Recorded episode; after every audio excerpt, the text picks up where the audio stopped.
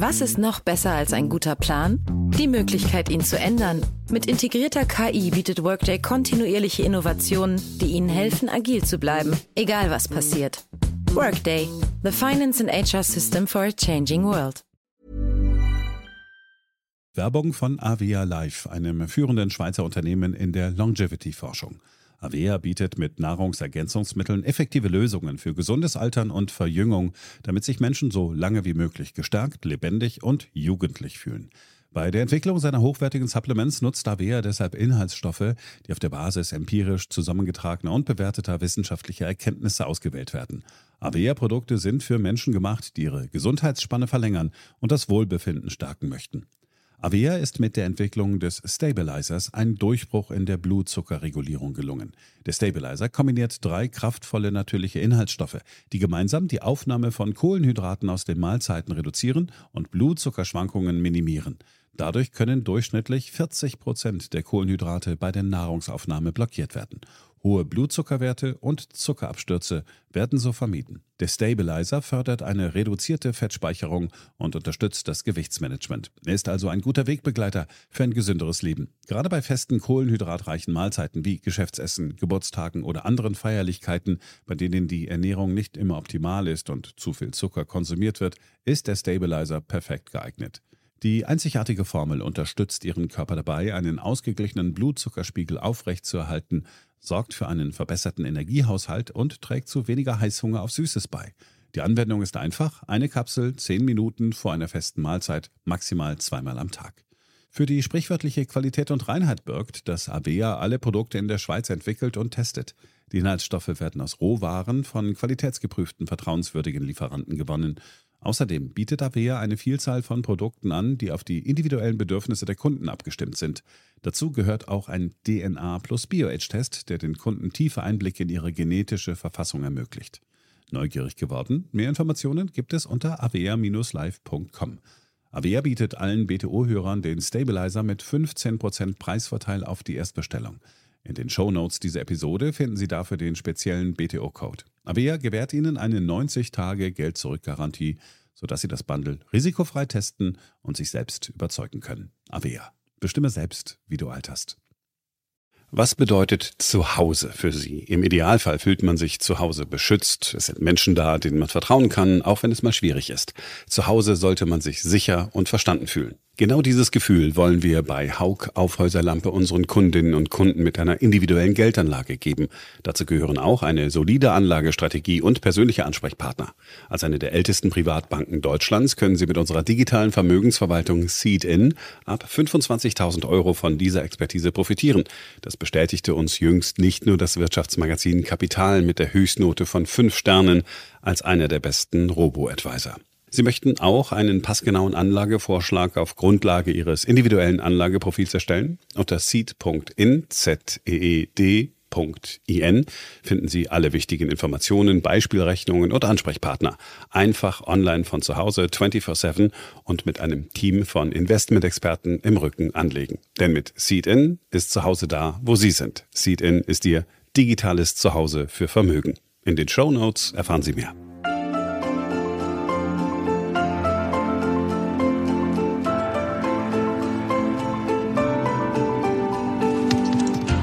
BTO Beyond the Obvious 2.0, der Ökonomie-Podcast mit Dr. Daniel Stelter. Featured bei Handelsblatt. Hallo und herzlich willkommen zur neuesten Ausgabe meines Podcasts. Alles redet von der Zeitenwende.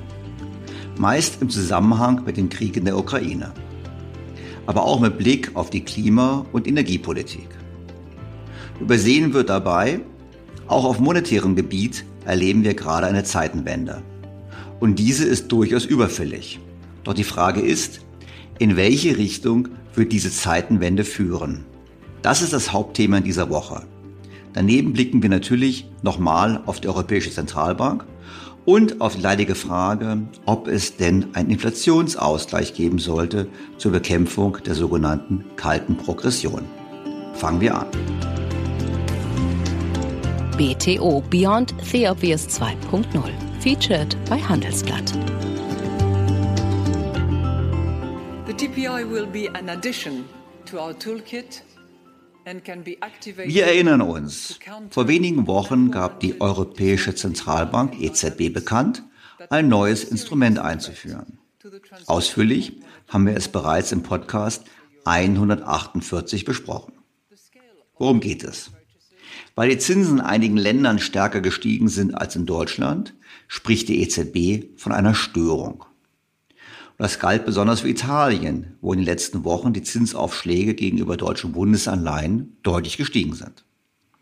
Und die EZB hält das für unbegründet, weshalb ein neues Instrument helfen soll. Wir haben schon darüber gesprochen, eigentlich brauchen wir kein neues Instrument, denn es gibt bereits das sogenannte OMT-Programm, wo die EZB einem Land helfen kann, sofern es bestimmte Reformauflagen erfüllt.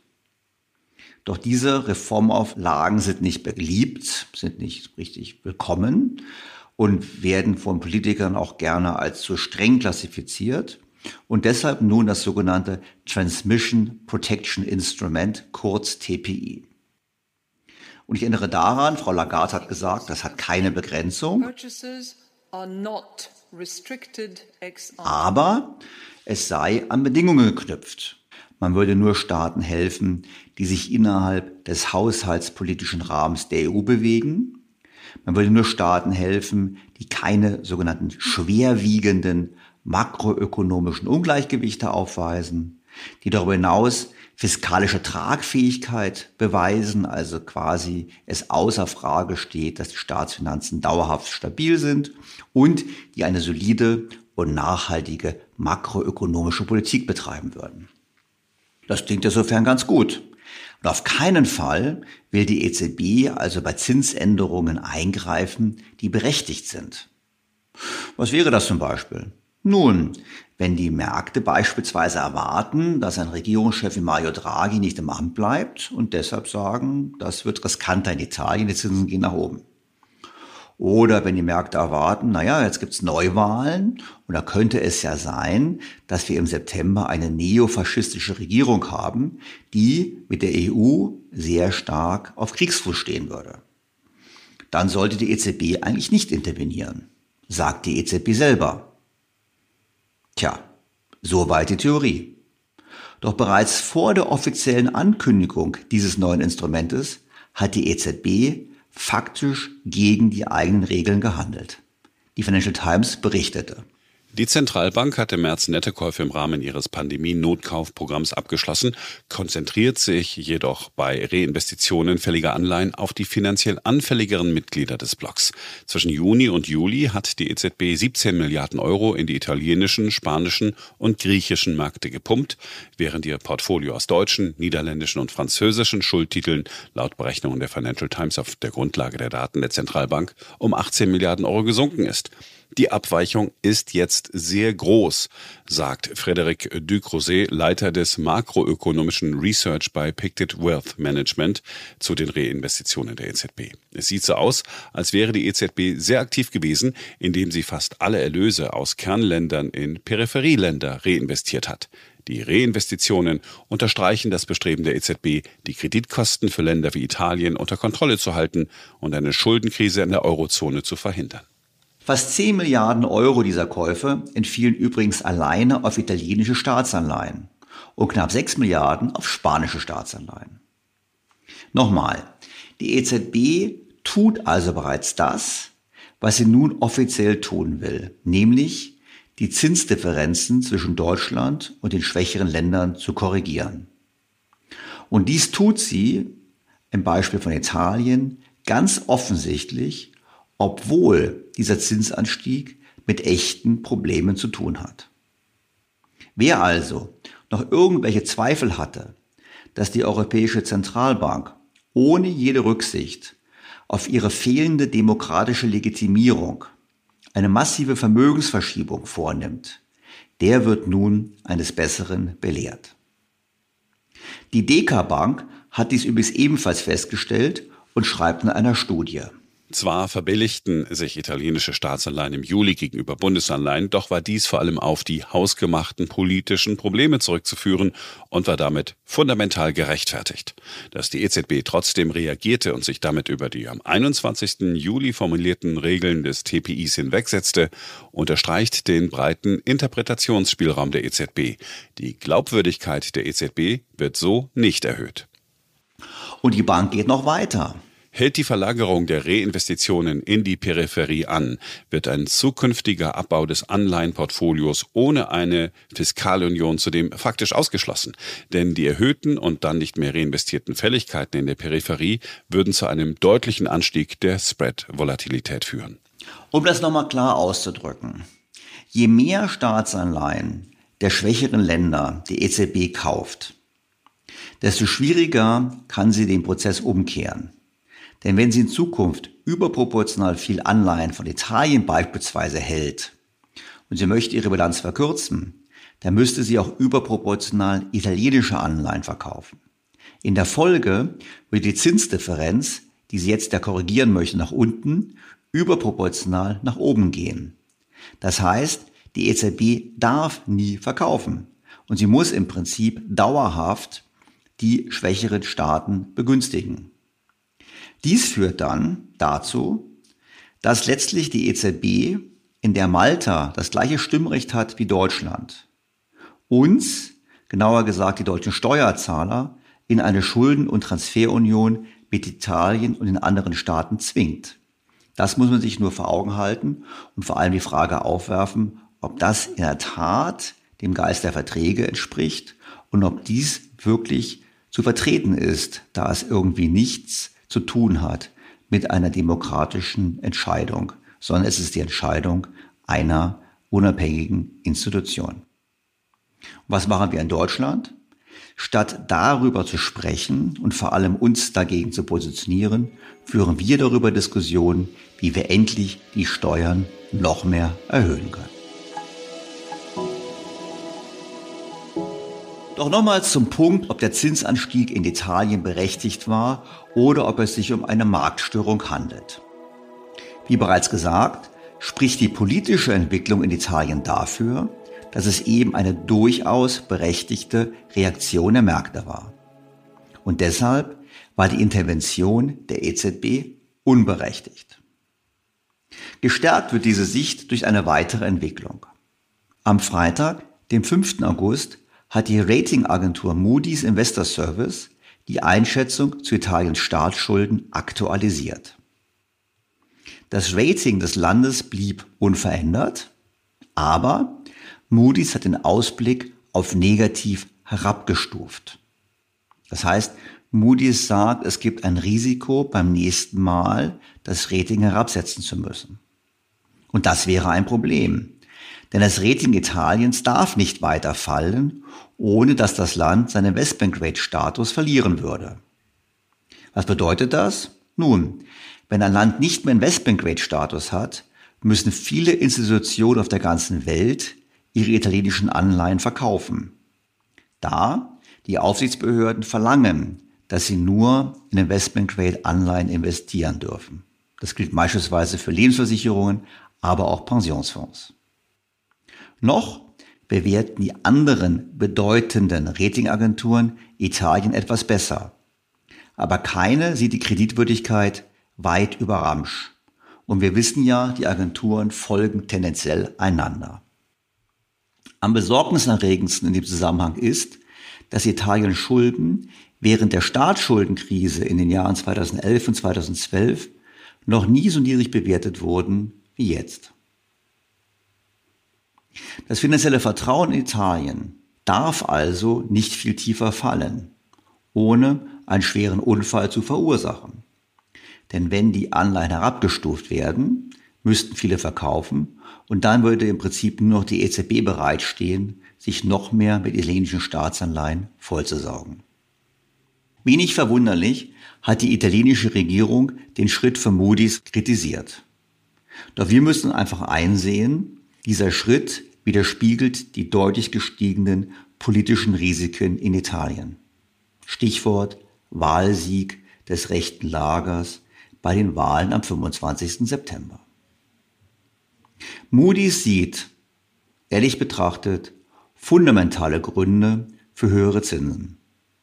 Und dennoch kauft die EZB, ohne sich an die eigenen Regeln zu halten. Noch Fragen? Ich nicht. Kommen wir zum heutigen Schwerpunkt, unsere Geldordnung. Der legendäre Autopionier Henry Ford soll gesagt haben, würden die Menschen das Geldsystem verstehen, hätten wir eine Revolution noch vor morgen früh. So gesehen mag es gut sein, dass vor einigen Jahren eine Umfrage unter britischen Abgeordneten ergeben hat, dass noch 85 Prozent denken, das Geld werde ausschließlich vom Staat geschaffen. Getrost kann man davon ausgehen, dass es um das Verständnis bei unseren Abgeordneten und in der breiten Öffentlichkeit nicht besser gestellt ist. Das hat jedoch weitreichende Konsequenzen. Verstehen die politischen Akteure unser Geldsystem nicht, kann man noch weniger erwarten, dass sie die richtigen Entscheidungen treffen.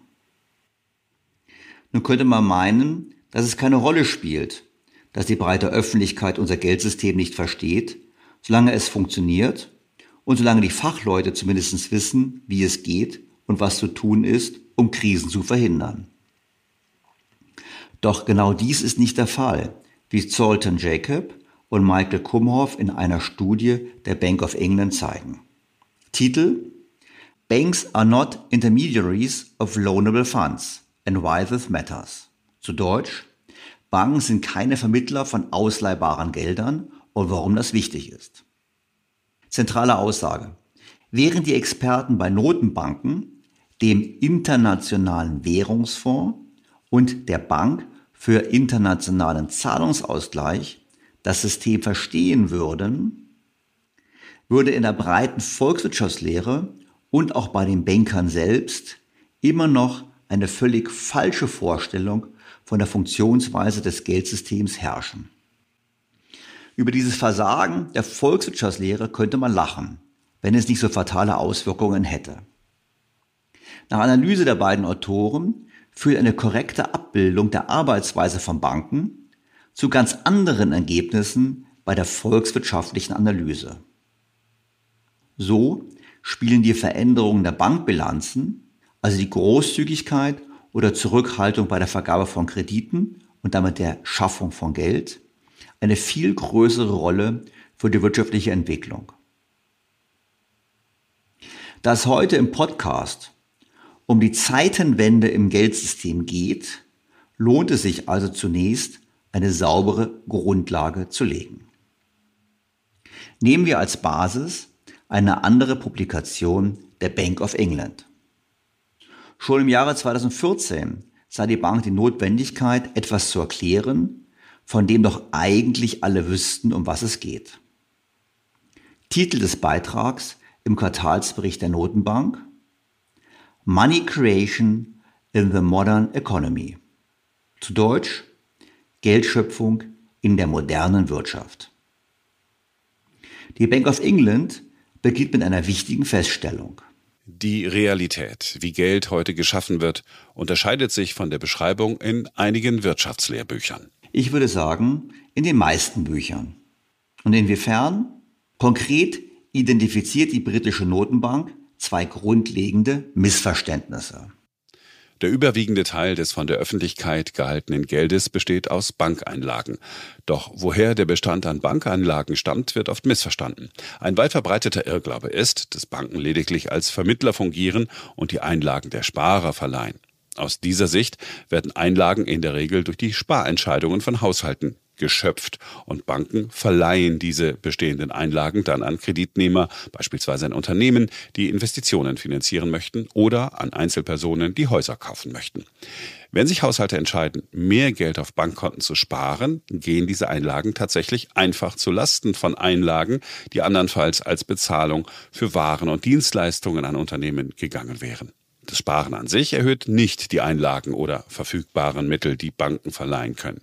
Betrachtet man Banken einfach nur als Vermittler, wird die Tatsache außer Acht gelassen, dass Geschäftsbanken in Wirklichkeit in der modernen Wirtschaft die Erzeuger von Einlagengeldern sind.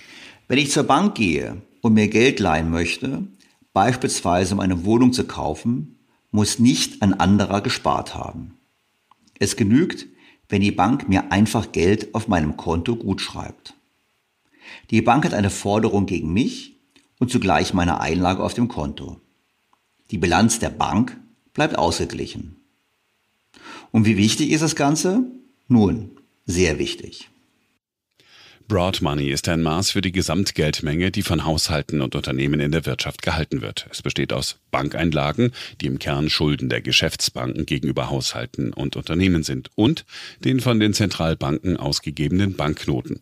Von den beiden Arten von Broad Money machen Bankeinlagen die überwiegende Mehrheit aus, 97 Prozent des derzeit im Umlauf befindlichen Betrags. Und in der modernen Wirtschaft werden diese Bankeinlagen meist von den Geschäftsbanken selbst geschaffen. Und nun zum zweiten Missverständnis.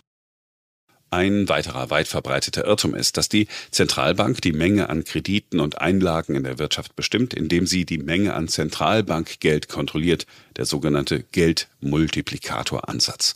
Aus dieser Sicht setzen die Zentralbanken die Geldpolitik um, indem sie eine Menge an Reserven festlegen und da angenommen wird, dass es ein konstantes Verhältnis von breiter Geldmenge zu Basisgeld gibt, werden diese Reserven dann zu einer viel größeren Änderung der Kredite und Einlagen der Banken vervielfacht. Während die Theorie des Geldmultiplikators ein nützlicher Weg sein kann, Geld- und Bankwesen in Wirtschaftslehrbücher einzuführen, ist sie keine genaue Beschreibung dessen, wie Geld in der Realität geschaffen wird in Wirklichkeit sind Reserven weder eine verbindliche Beschränkung der Kreditvergabe, noch legt die Zentralbank die Höhe der verfügbaren Reserven fest.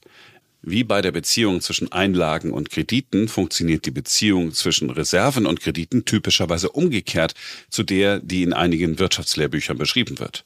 Banken entscheiden zunächst, wie viel sie verleihen, abhängig von den ihnen zur Verfügung stehenden rentablen Kreditmöglichkeiten. Diese Kreditentscheidungen bestimmen, wie viele Bankeinlagen vom Bankensystem angelegt werden. Die Höhe der Bankeinlagen wiederum beeinflusst, wie viel Zentralbankgeld die Banken in Reserve halten wollen, um Abhebungen des Publikums abzudecken, Zahlungen an andere Banken zu leisten oder um regulatorische Liquiditätsanforderungen zu erfüllen. Die Bank of England stellt die Reserven auf Nachfrage bereit. Es ist also umgekehrt. Nicht die Notenbank definiert mit ihrem Reserveangebot die Kreditvergabe der Banken.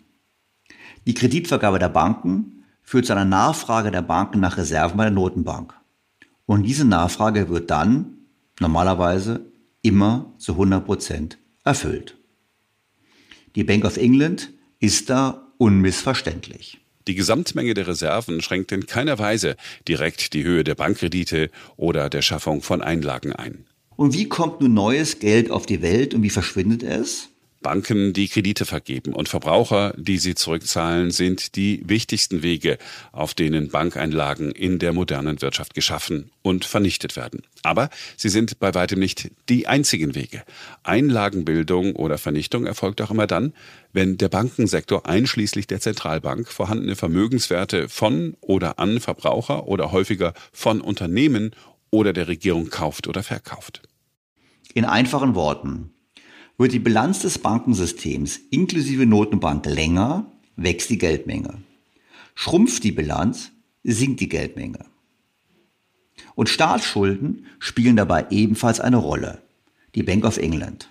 Der Kauf und Verkauf von Staatsanleihen durch Banken ist eine besonders wichtige Art und Weise, wie der Kauf oder Verkauf bestehender Vermögenswerte durch Banken Geld schafft und vernichtet. Und das gilt auch für das sogenannte Quantitative Easing, also den Aufkauf von Wertpapieren durch die Zentralbank, wie die Bank of England betont. Die Politik zielt darauf ab, Vermögenswerte, Staatsanleihen, hauptsächlich von Finanzunternehmen, die keine Banken sind, wie Pensionsfonds oder Versicherungsgesellschaften zu kaufen. Betrachten Sie zum Beispiel den Kauf von Staatsanleihen im Wert von einer Million Pfund von einem Pensionsfonds. Da der Pensionsfonds kein Reservekonto bei der Bank of England unterhält, wird die Geschäftsbank, bei der er ein Bankkonto unterhält, als Vermittler herangezogen. Die Bank des Pensionsfonds schreibt dem Konto des Pensionsfonds Einlagen in Höhe von einer Million Pfund im Austausch für die Staatsanleihen gut. Die Bank of England finanziert ihren Kauf, indem sie der Bank des Pensionsfonds Reserven gut schreibt. Die Bilanz der Geschäftsbank erweitert sich. Neue Einlagenverbindlichkeiten stehen einem Vermögenswert in Form neuer Reserven gegenüber. Die Notenbank versucht also mit Quantitative Easing das Wachstum der Bankengeldmenge zu erhöhen. Der Pensionsfonds wird das Geld wieder anlegen, nachdem er die Anleihe verkauft hat, und so zu einem Zinsrückgang bei anderen riskanteren Wertpapieren beitragen. Die Banken haben dann allerdings mehr Reserven bei der Zentralbank und, das haben wir letzten Jahr noch beobachten können, diese Reserven der Banken bei der Zentralbank sind regelrecht explodiert. Höhere Reserven der Banken bedeuten aber nicht, dass diese auch mehr Kredite vergeben. Denn wir haben ja gesehen, dass die Banken die Reserven nicht brauchen, um Kredite vergeben zu können. Die Bank of England weiß das übrigens auch. Die neu geschaffenen Reserven ändern nicht wesentlich die Anreize für die Banken, neues Geld durch Kreditvergabe zu schaffen.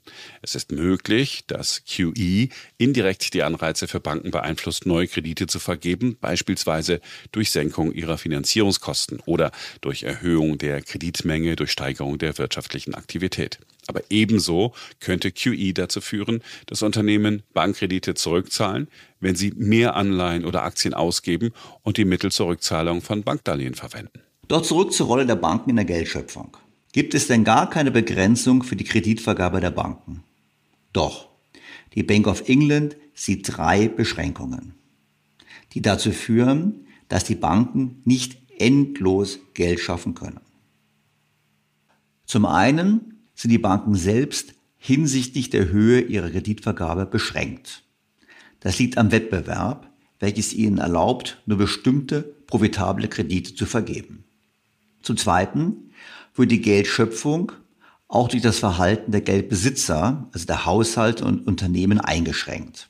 So können Haushalte und Unternehmen, die neues Geld bekommen, darauf zum Beispiel reagieren, indem sie bestehende Kredite zurückzahlen. Diese Rückzahlung würde zu einem Rückgang der Geldmenge führen. Und natürlich glaubt die Bank of England auch noch an ihre eigene Bedeutung. Sie sieht die unmittelbare und ultimative Beschränkung der Geldschöpfung in der Geldpolitik. Durch die Beeinflussung des Zinsniveaus in der Wirtschaft könne die Geldpolitik der Bank of England sowie anderer Notenbanken im Prinzip beeinflussen, wie viel Geld Haushalte und Unternehmen leihen möchten. Dies geschieht sowohl direkt durch die Beeinflussung der Kreditzinsen der Banken als auch indirekt durch die Gesamtwirkung der Geldpolitik auf die Wirtschaftstätigkeit. Ich persönlich muss gestehen, ich bin bezüglich dieses Punktes zunehmend skeptisch. Die Wirkung der Geldpolitik scheint auch eher recht gering zu sein und vor allem wirkt sie über eine Verbilligung des Geldes, im Prinzip eines Antreibens der Verschuldung, aber nicht unbedingt in der Gegenrichtung. Ja, mit dem Zins kann man quasi Nachfrage und Angebot von Kredit steuern, aber eben nur sehr indirekt. Glauben Akteure beispielsweise an einen Boom, dürfte ein Zinsanstieg so schnell nicht bremsend wirken. Und welche Rolle spielt der Staat? Eine ganz wichtige. Staatliche Ausgaben führen zu einer Ausweitung der Geldmenge. Und deshalb schaffen Staatsausgaben genauso Geld wie auch Bankkredite. Und da die Ausgaben minus der Steuern gleich dem Staatsdefizit sind, bedeutet es, dass ein Staatsdefizit Geld schafft, während ein Staatsüberschuss Geld vernichtet. Die Bedeutung der Staatsverschuldung für die Entwicklung der Geldmenge ist besonders dann interessant, wenn man sich in einer Währungsunion befindet. Nehmen alle Staaten im gleichen Umfang neue Schulden auf, ist das kein Problem. Wächst hingegen die Staatsschuld in einem Land schneller als in anderen Ländern, führt es dazu, dass dieser Staat überproportional zum Geldmengenwachstum beiträgt. Zunächst hat er den großen Vorteil, denn wir wissen, derjenige, der als erstes neu geschaffenes Geld bekommt, ist im Vorteil. Er kann kaufen, bevor das Geld andere erreicht und die Preise beispielsweise im Zuge einer Inflation steigen. Der zweite Punkt ist dann natürlich noch, wenn die Notenbank, wie diskutiert, einseitig interveniert und jene begünstigt, die hohe Schulden haben und sich weiterhin hoch verschulden. Und dann haben wir als weiteren Aspekt auch noch die Folge, dass die Bürger das Geld vom Staat bekommen. Wir wissen ja, die Ausgaben landen letztlich bei den Privathaushalten und Unternehmen. Dieses Geld unter Umständen dazu nutzen, um im Ausland Vermögenswerte zu erwerben, weil sie zum Beispiel Angst haben bezüglich der Stabilität der Währungsunion. Und dieser Kapitalflucht schlägt sich dann in den Tage-2-Forderungen nieder, beispielsweise der Bundesbank, die in diesen Tagen wieder neue Rekordstände erreicht haben, mit dem Gegenzug Italien neue Rekorddefizite.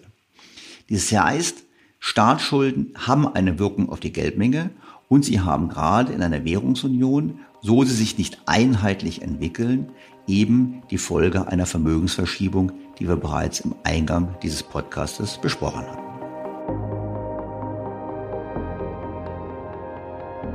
Nicht wenige von Ihnen werden jetzt denken, oh Mann, warum geht der Stelter so, so durch das Geldsystem? Warum diskutieren wir das so ausführlich? Der Grund liegt eben daran, dass die falsche Sicht auf das Geldsystem in der Volkswirtschaftslehre leider noch sehr weit verbreitet ist. Und das hat Folgen. Denn wenn man Banken nicht mehr als neutrale Vermittler zwischen Ersparnissen und Investitionen sieht, wie dies viele Lehrbücher noch tun, dann erkennt man auch, dass die Banken einen erheblichen prozyklischen Einfluss auf die Wirtschaft haben. Wir kennen das alle. In guten Zeiten, in denen die Einkommen sicher und die Vermögenspreise hoch sind oder sogar noch steigen, geben die Banken sehr gerne Kredit. In schlechten Zeiten hingegen halten sie sich zurück. Die Volkswirte erwarten übrigens mit ihrem Vermittlermodell der Banken genau das Gegenteil. Nach der Theorie wäre das so. In schlechten Zeiten nehmen die Ersparnisse zu und deshalb weiten die Banken ihr Angebot an Krediten aus. Das ist eine völlig falsche Annahme, wie diese Studien zeigen. Und diese Erkenntnis hat erhebliche Auswirkungen auf die Wirtschaftspolitik. Solange mit falschen Annahmen zur Funktionsweise der Banken gearbeitet wird, laufen wir Gefahr, die falsche Medizin zu verordnen. Die Regulierung setzt an den falschen Hebeln an und die Geldpolitik verfolgt eine falsche Strategie. Dieses prozyklische Verhalten der Banken führt dabei nicht nur zu einer regelmäßigen Abfolge von Booms und Krisen, sondern tendenziell auch zu immer größeren Krisen. Blicken wir auf die letzten 40 Jahre zurück, so sehen wir eine konstant steigende Verschuldung der westlichen Welt, die sich zudem ungebremst fortsetzt. Und dies ist so zu erklären. Banken vergeben zunächst Kredite an solvente Schuldner mit guten Sicherheiten. Damit wächst die Geldmenge. Die Wirtschaft läuft gut, die Einkommen steigen und auch die Vermögenspreise gehen nach oben. Kommt es zu einem Abschwung, zu einer Rezession, stellen die Banken fest, dass sie zu großzügig waren.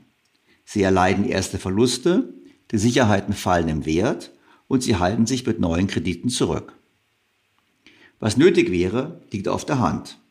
Wir bräuchten deutlich höhere Eigenkapitalanforderungen und ein echtes Konkursrisiko für die Banken. Wir bräuchten Zentralbanken, die zu den Grundsätzen ordnungsgemäßer Geldpolitik zurückkehren und ein Instrumentarium, um das prozyklische Verhalten der Banken zu verhindern. Letzteres wäre beispielsweise, dass man in guten Zeiten, also Zeit mit starkem Kreditwachstum, die erforderliche Eigenkapitalhinterlegung erhöht und in Zeiten geringem Wachstums verringert. Dafür müssten die Entscheidungsträger allerdings verstehen, wie das System funktioniert und bereit sein, es zu verändern. Zweifel sind bei beidem angebracht. Doch wie geht es weiter mit der Geldordnung? Kommt es zu einer Revolution? Werden Kryptowährungen das staatliche Geld ersetzen? Werden wir eine weitere Privatisierung des Geldes erleben oder eine staatliche Kontrollnahme? Dazu spreche ich heute mit Professor Josef Huber. Josef Huber ist ein deutscher Ökonom und Sozialwissenschaftler. Huber hat Soziologie in Heidelberg und Bochum studiert sowie Ökonomie und Politikwissenschaft an der Freien Universität Berlin. Nach seiner Habilitation im Jahr 1981 war er als Publizist und Politikberater für in- und ausländische Adressen tätig, ehe er 1992 den Lehrstuhl für Wirtschafts- und Umweltsoziologie an der Martin-Luther-Universität in Halle erhielt.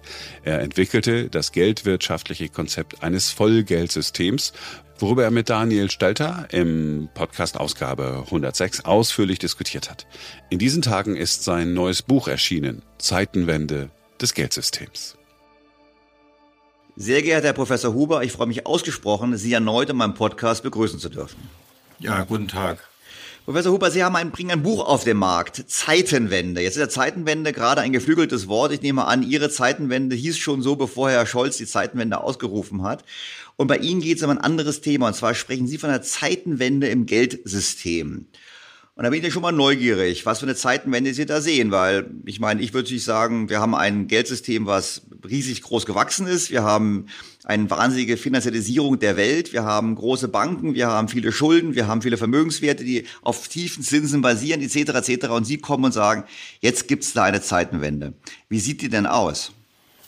Ja, also es ist tatsächlich, wie Sie sagen, die Zeitenwende im Geldsystem. Das hatte ich an und für sich schon vor ein, zwei Jahren auf dem Bildschirm, bevor Russland den Krieg gegen die Ukraine begann und dann nun dieser Ausdruck Zeitenwende überall äh, nun gebraucht worden ist, wie ich glaube, zu Recht, weil die Zeitenwende im Geldsystem ist ja auch nur ein Ausdruck dieser großen Veränderungen, die insgesamt historisch stattfinden. Und was das Geldsystem angeht, haben wir gerade in der modernen Gesellschaft eigentlich schon drei Zeitenwenden erlebt. Und zwar, das ist recht einfach zu rekapitulieren. Wir hatten 2000 Jahre lang Münzen, das Metallgeld. Das war das eigentliche Geld und äh, das war's eben. Und dann kam gegen 1700 oder um 1700 entstand Papiergeld. Und das hat das ganze Geldsystem radikal verändert. Das war sozusagen die erste moderne Zeitenwende im Geldsystem, ein Wendepunkt, eine Neuzusammensetzung des Geldes und auch des Geldsystems in seiner Funktionsweise. Es entstanden dann die Zentralbanken erst zusammen mit dem Papiergeld, erst als Privatgeld der Banken, auch als in Anführungsstrichen privates oder individuelles Geld der Fürstenhäuser und, und der Schatzämter der Königreiche und so weiter. Und dann kam das staatlich monopolisierte Zentralbankgeld, die Banknoten, die eigentlich Zentralbanknoten heißen müssten, so wie wir sie heute noch haben. Und dann kam äh, im späteren Verlauf des 19. Jahrhunderts, also 1870, 80, 90 und seither, ist das Buchgeld. Also das war die Zeitenwende hin zum Buchgeld. Äh, das Papiergeld ist nach und nach in den Hintergrund getreten und das Buchgeld das wurde zum dominanten Geld und zwar vor allen Dingen äh, so, wie wir es heute kennen, als, als Chiralgeld. Das heißt, das sind die Giroguthaben auf den Bankkonten, mit denen wir bargeldlos bezahlen. Das ist heute mit äh, 90 Prozent des gesamten umlaufenden Geldes der Löwenanteil des Geldes, während rein statistisch das Bargeld, also aus der Zeit davor, Papiergeld und Münzen, das sind statistisch nur noch 10 Prozent, aber in Wirklichkeit äh, tatsächlich noch weniger, weil nicht einmal die Hälfte des Bargeldes, das existiert, läuft auch wirklich um in der Zirkulation. Der andere Teil, der wird gehalten oder buchstäblich gehortet als Sicherheitspolster unter der sprichwörtlichen Matratze oder auch in Safes und ein weiterer Teil zirkuliert im Ausland als, als Parallelwährung. Das gilt auch für den Euro, vor allen Dingen in einigen Ländern Afrikas und in Osteuropa. Normalerweise ist der US-Dollar äh, die eigentliche Parallelwährung, für, die im Ausland zirkuliert. Und nun sind wir an einen neuen solchen Wendepunkt gelangt, nämlich das Buchgeld, das zeichnet sich jetzt ab. Das Buchgeld hat den Zenit seiner Ausdehnung und, und seiner Macht sozusagen erreicht und ich glaube schon überschritten. Und jetzt kommt etwas Neues und das ist das digitale Geld. Nicht? Also wir hatten Münzgeld, Papiergeld, Buchgeld und jetzt kommt Digitalgeld. Das ist auch technisch eine neue Form von Geld, die technisch anders funktioniert als äh, äh das Buchgeld bisher. Ähm, digital heißt das, weil die Währungseinheiten darin werden dargestellt in Form von binären Zahlen oder eben digitalen Äh, das heißt also, das sind Rekombinationen von Nullen und Einsen. Man kennt das eben aus der modernen elektronischen Handhabung, aus der Informationstechnik. Und äh, das ist das Prinzip, wie man eben das moderne Zeichengeld darstellt. Das sind, wie man auch sagt, digitale Tokens. Token ist auch nur ein Fremdwort für Geldzeichen. Und die werden auch anders verwaltet als das Buchgeld. Nicht? Also die Münzen hatten wir im buchstäblichen Geldbeutel, der um den Bauch gebunden. Das Papiergeld hat man in der Brieftasche und das Buchgeld haben wir auf dem Konto. Und das digitale Geld, das haben wir in einer sogenannten elektronischen Brieftasche und sagen wir mal in einer digitalen Geldbox. Das ist eine Applikation, eine Computerapplikation für Festnetz oder auch für äh, Mobilfonbenutzung, überwiegend wohl Mobilfon. Und darauf haben wir eben, wie so viele andere Applikationen, eine mit einer digitale Geldbox und darin sind dann praktisch unsere digitalen Tokens, das Digitalgeld, das es heute zum Teil schon gibt und das wir mit sehr großer, mit großer Wahrscheinlichkeit, um nicht zu sagen Sicherheit, in den kommenden ähm, Jahren und Jahrzehnten äh, immer mehr benutzen werden. Und das ist darin besteht an und für sich die Zeitenwende. Man äh, wird sich nun fragen, warum, äh, warum ist das? Nicht? Also wieso kommt da plötzlich ein Digitalgeld? Und da, dazu müsste man oder kann man auch weiter ausholen. Eigentlich müssen da im Prinzip zwei Dinge zusammenkommen. Zum einen äh, ist es in der Regel bisher so gewesen, das ist auch heute so, dass bisher bestehende Geldsystem und in seiner, auch in seiner Zusammensetzung und Funktionsweise, das bereitet gewisse Schwierigkeiten, gewisse Probleme. Und zugleich gibt es eben, es bieten sich Alternativen dazu an, von denen man sich eine teilweise Problemlösung versprechen kann, aber auch Geldalternativen, die kurz gesagt effizienter sind als das bisherige Geld, also einfacher zu handhaben, schneller zu überweisen, schneller die Zahlungen zu tätigen, äh, mindestens so sicher wie das Geld, das bisher äh, äh vorhanden war und vielleicht noch mit neuen äh, Möglichkeiten. Und äh, das kann man im Großen und Ganzen zum Digitalgeld gegenüber dem Buchgeld sagen. In manchen seiner Anwendungen ist es einfacher zu handhaben, erfordert weniger Verwaltungsaufwand, es überträgt sich schneller, es ist dadurch billiger. Die Frage ist, äh, welche Probleme bereitet das heutige Geldsystem? Und da muss man eben feststellen, dass in dem Maße wie in den letzten 150 Jahren das Buchgeld äh, sich entwickelt hat, ist das immer mehr zu einem, sagen wir mal, Chiralgeldregime der Banken geworden. Es kommt öfter als früher zu Krisen. Es kommt immer wieder zu einer, da die Geldschöpfung in erster Linie eben dem Geschäftswillen der Banken äh, unterliegt, kommt es periodisch immer wieder zu, ein, zu einer Übererzeugung von Giralgeld. In den letzten Jahrzehnten ist das Geld vor allen Dingen in Finanzmarktaktivitäten geflossen. Stichwort Finanzialisierung im Zusammenhang mit der sogenannten Globalisierung äh, der Weltwirtschaft.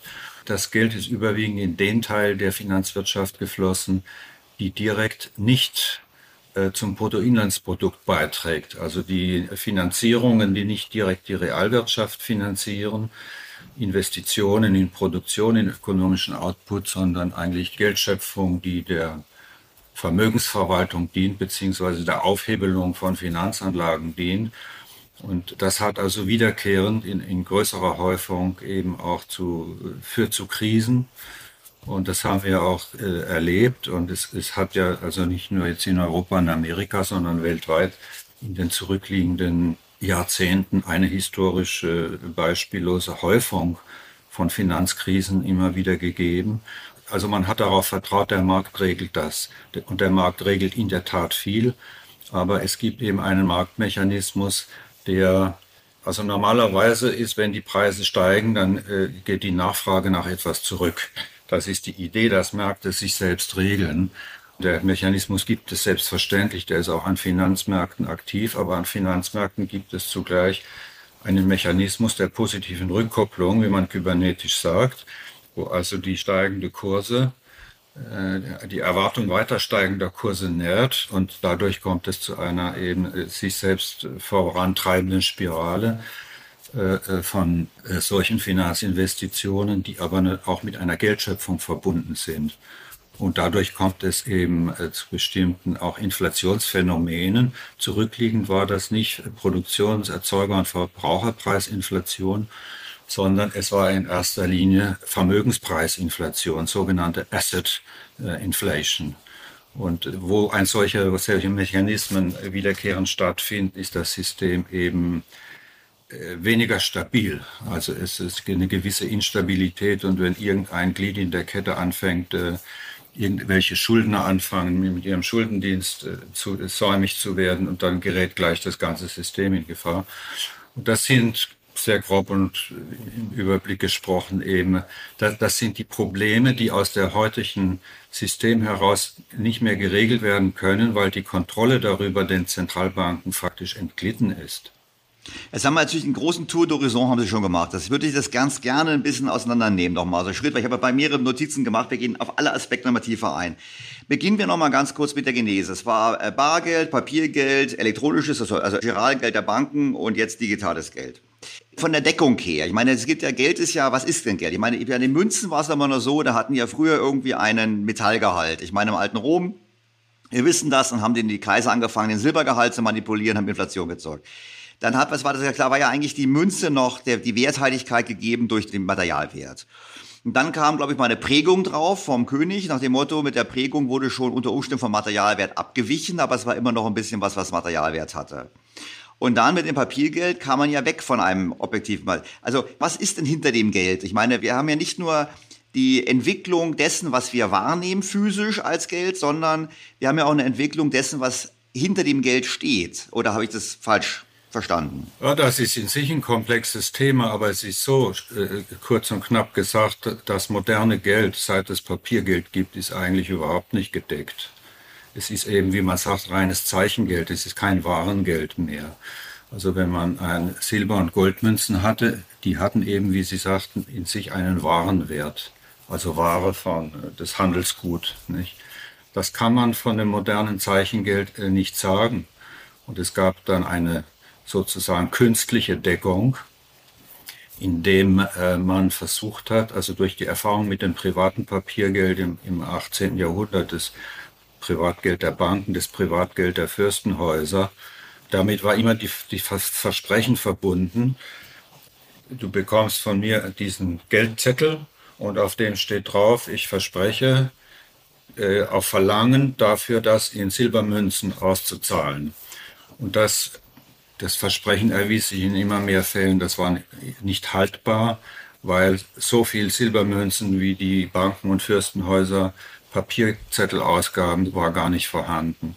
Und da wurde schon klar, es besteht dieses Problem, man nennt das in der Fachsprache des fraktionalen Reservebankings. Das heißt also, das Geld, das ein äh, monetäres Institut erzeugt, ist nicht zu 100 Prozent gedeckt, sondern in der Regel mit sehr, sehr viel weniger anderen äh, Vermögenswerten. Äh, inzwischen, also eigentlich genau gesagt seit 1971, als der US-Präsident Nixon offiziell die Goldbindung des US-Dollars beendete. Seither gibt es überhaupt keine Deckung äh, von offiziellem Geld mehr, sondern was hinter dem Geld steht, ist einzig und allein das Vermögen, also die Mächtigkeit eines Staates, das Vertrauen in, in das System und in dieses Geld aufrechtzuerhalten. Und wenn das nicht mehr funktioniert, dieses Geld weg. Was dem Geld gegenübersteht allerdings, und das ist die eigentliche Deckung, wenn Sie so wollen, das ist der ökonomische Output. Das ist der Wert des laufend erzeugten und reproduzierten Wirtschaftsprodukts, des Bruttoinlandsprodukts oder wie immer man es misst von dem letzten Endes äh, in komplexerer Weise und in längerem Zusammenhang, aber von, von der Reproduktion der Wirtschaftsleistung hängen letztlich dann auch die Vermögenspreise ab. Äh, das ist für sich ein komplizierterer Zusammenhang.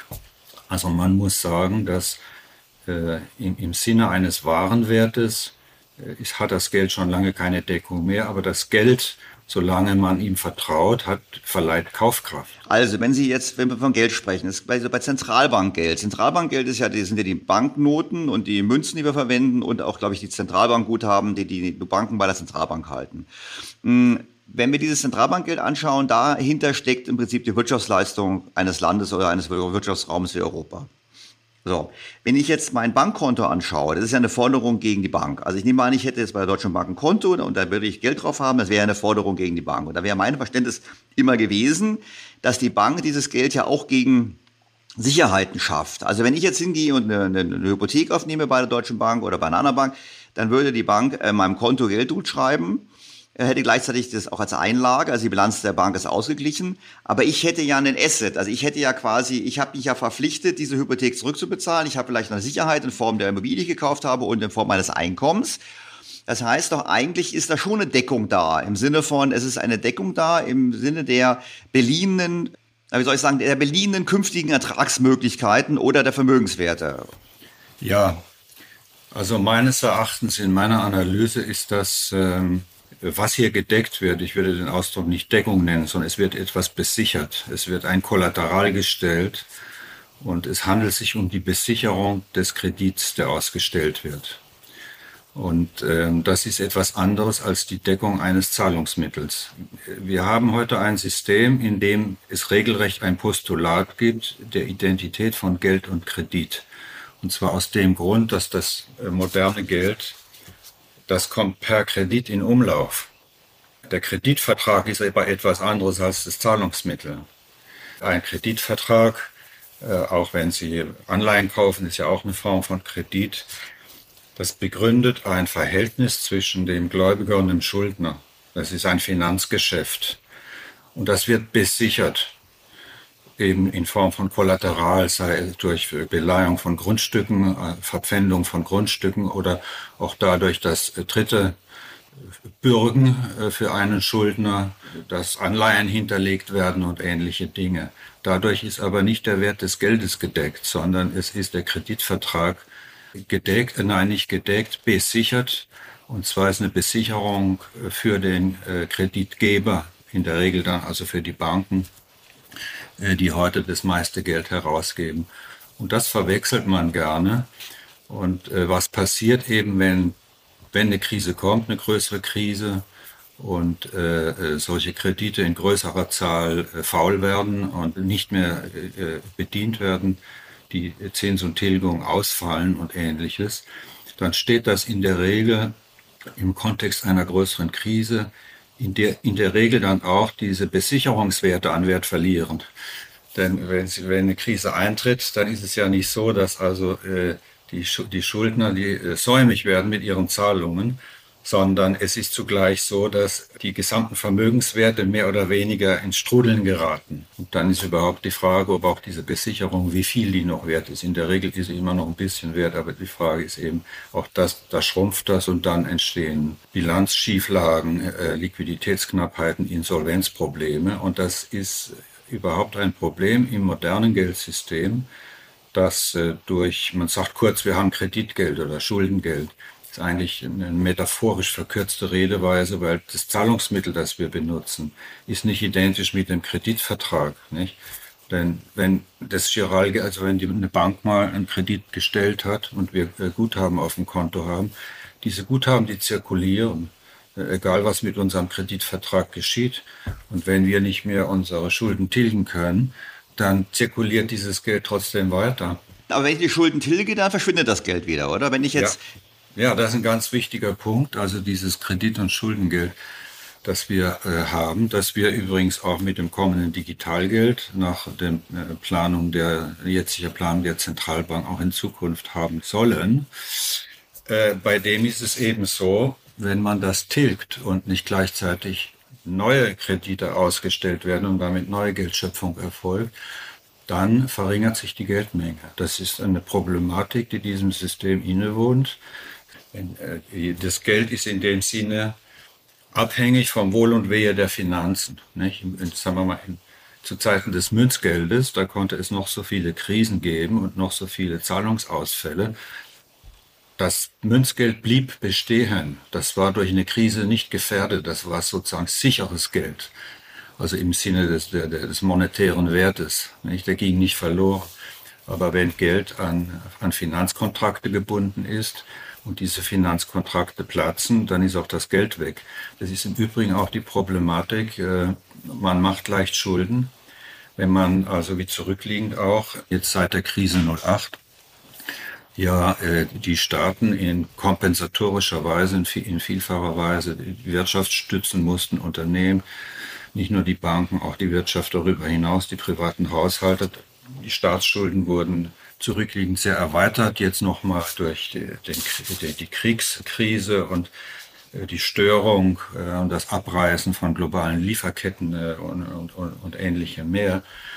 Dann werden wir die Finanzkontrakte ins Schwanken geraten, dann kommt auch das Geld ins Schwanken. Man, man kann deswegen unterscheiden. Wir haben zwei Arten von Kredit oder Kreditvergaben, nämlich monetären Kredit, durch den Geld erzeugt wird, und sagen wir mal intermediären Kredit, also der entsteht durch Geldvermittlung. Durch diesen Kredit wird kein Geld erzeugt. Also wenn eine Zentralbank Kredit ausgibt an Banken äh, in der Regel oder wenn Banken an die Gesamtwirtschaft äh, Kredit ausgeben, dadurch wird immer Chiralgeld der Banken erzeugt. Und wenn diese Kredite getilgt werden, wird das Geld, verschwindet das Geld aus den Büchern. So. Und wenn, wenn wir jetzt so eine Situation haben wie zurzeit, dass wir, dass die Geldmenge durch monetären Kredit sehr stark erweitert worden ist, und jetzt sagen wir, jetzt müssen wir das aber mal, diese, diesen Überhang an so viel Geld, diese Blase, wir müssen die jetzt mal verringern. Nach Quantitative Easing müssen wir jetzt Quantitative Tightening betreiben. Also das wieder, das hat immer das Problem, dass damit eben auch Geld verschwindet. Also wenn diese Schulden zurückgeführt werden und gerade die, die Regierungen ihre Schulden brav tilgen würden, dann verschwindet im selben Maße auch Geld. Und äh, das ist dann nicht so nett und damit jetzt problematisch, weil, weil äh, die Wirtschaft hat sich daran gewöhnt, dass dieses Geld vorhanden ist. Es ist teils in Asset-Inflation geflossen.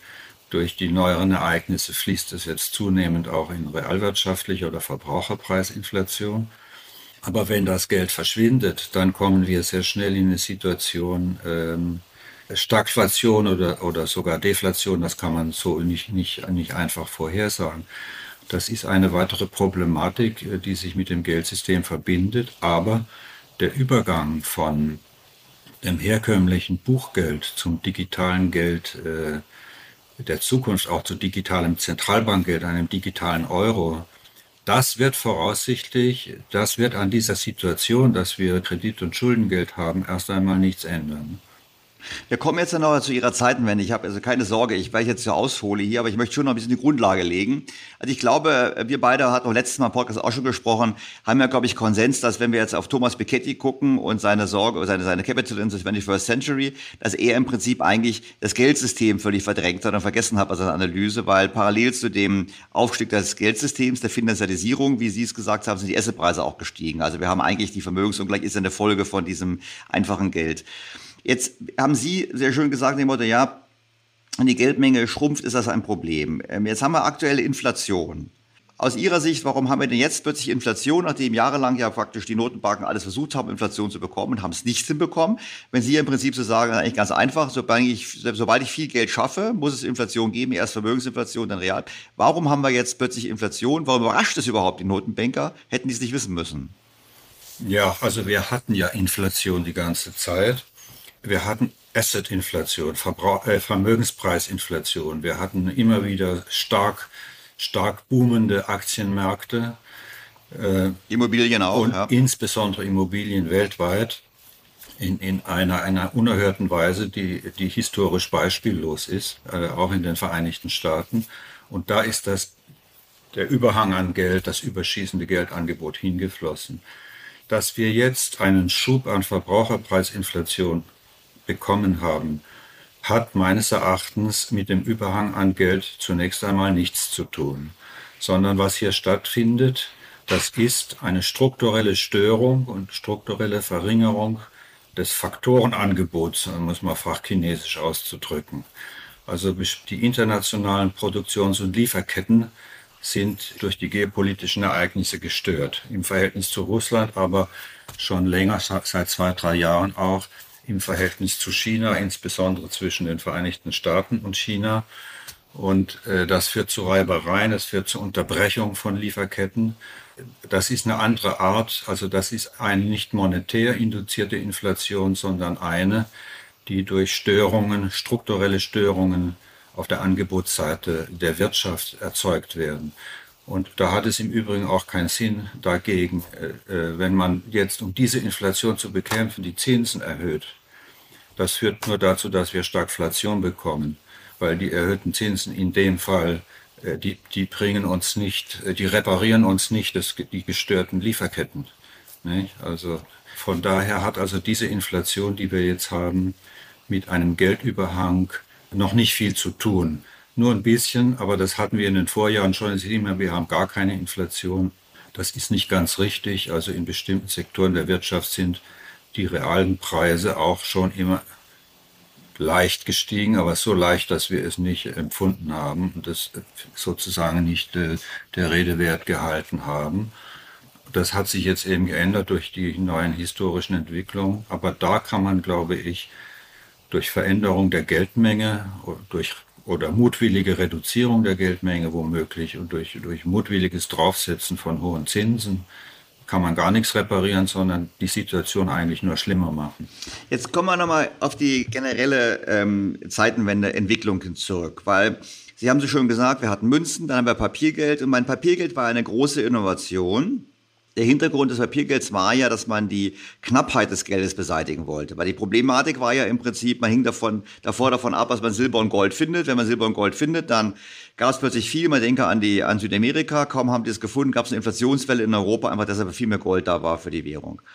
Und auf der anderen Seite habe ich in Erinnerung, wenn wir an den Pionier denken, an Jean Law, der war ja, glaube ich, der Pionier des Papiergeldes, dass es eigentlich ein großes, ein großen Desaster geendet hat. Am Anfang war es das, was Sie beschrieben haben. Es gab viel Geld, es gab viel Kredit, es gab äh, boomende Börsen, es gab äh, boomende Märkte für Luxusgüter, für Immobilien in Paris. Das ist also ganz schön nachzulesen. Und dann gab es die Vertrauenskrise, die Leute haben dem Geld nicht mehr getraut und dann gab es den großen Crash und das große, wahrscheinlich heute würde man sagen, deflationäre Depression. Dann haben wir später haben wir gesehen ähm, im Ab Abgang von der von Bretton Woods letzte Lösung der ja, fiktiven Goldbindung. Auch das ging einher mit Inflationsschub, mit äh, turbulenten Zeiten. Also wenn ich jetzt an Ihr Buchtitel denke, Zeitenwende, dann frage ich mich natürlich, was für eine Krise steht uns bevor im Übergang zu einer neuen Welt? Und vor allem, was ist der Vorteil der neuen Welt? Weil ich bin jetzt ja mal so als Kunde, ich, ich, ich habe ein Bankkonto, ich kann da jetzt heute schon mit einer App von meinem Konto innerhalb von, von Sekunden auf das Konto ähm, von einem anderen überweisen. Also wo man sich fragt, so, was ist da anders? Ist es wirklich eine Zeitenwende? Beziehungsweise auch natürlich die Frage dann, müssen wir uns Sorgen machen, dass ähnlich wie in der Vergangenheit so ein Systemübergang mit der heftigen Verwerfung einhergeht? Naja, die Verwerfungen, die haben wir ja schon. Die haben ja schon stattgefunden und finden weiter statt in sich wiederholenden äh, Finanzkrisen, die zum Teil Bankenkrisen sind, zum Teil Finanzmarktkrisen, zu einem erheblichen Teil aber auch Überschuldungskrisen. Äh, diese Häufung solcher Krisen, die haben wir ja schon. Diese Zeitenwenden auch im Geldsystem, die kommen daher, dass es bestimmte Probleme gibt, die im Rahmen des Bestehenden nicht gelöst werden können.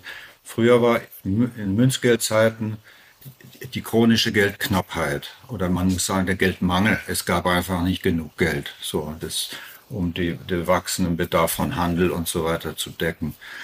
Und das Papiergeld hat dieses Problem behoben, aber dann gleichzeitig das Problem geschaffen, äh, jetzt wurde zu viel Papiergeld. Es war ja einfach so ein Zettel zu unterschreiben, wir haben Papiergeld. Und das haben äh, sowohl die privaten Banken als auch die Regierungen, die, die so ungeregeltes Geld ausgegeben haben, die haben das unterschiedlich gehandhabt. Sie haben es nicht durchweg missbraucht, das kann man nicht sagen. Es hat zum Beispiel in den damaligen englischen Kolonien, den späteren Vereinigten Staaten, im ganzen 18. Jahrhundert hat es Kolonialzettel gegeben. Das war Papiergeld, das wurde ausgegeben von den, äh, von den Gouverneuren pro Kopf Steuerzahler. Und das hat hervorragend funktioniert. Das hat den Amerikanern eigentlich den Grundstock ihres Wohlstands gelegt, dass Geld erzeugt wurde und mit dem, mit dem Geld zusammen ist das Wirtschaftsprodukt gestiegen.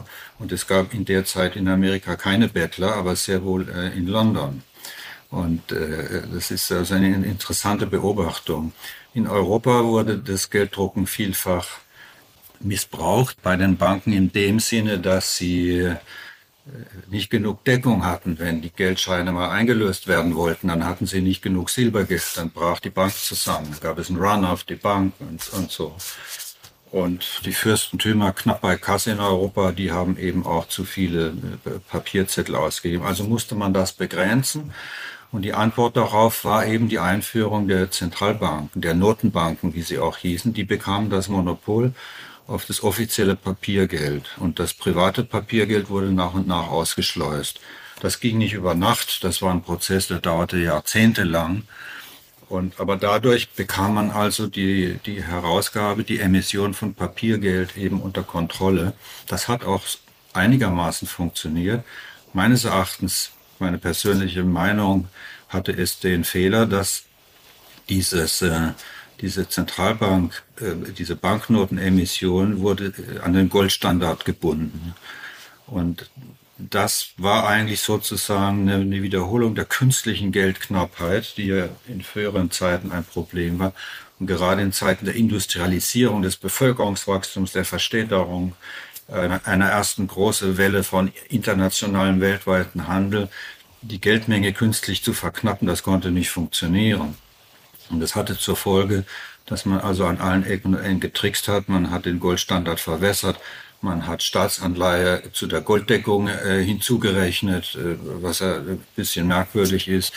Und man hat den Goldstandard tatsächlich zeitweise auch suspendiert. Vor allem aber war das, dieser Hintergrund der unnötig erzeugten Banknotenknappheit.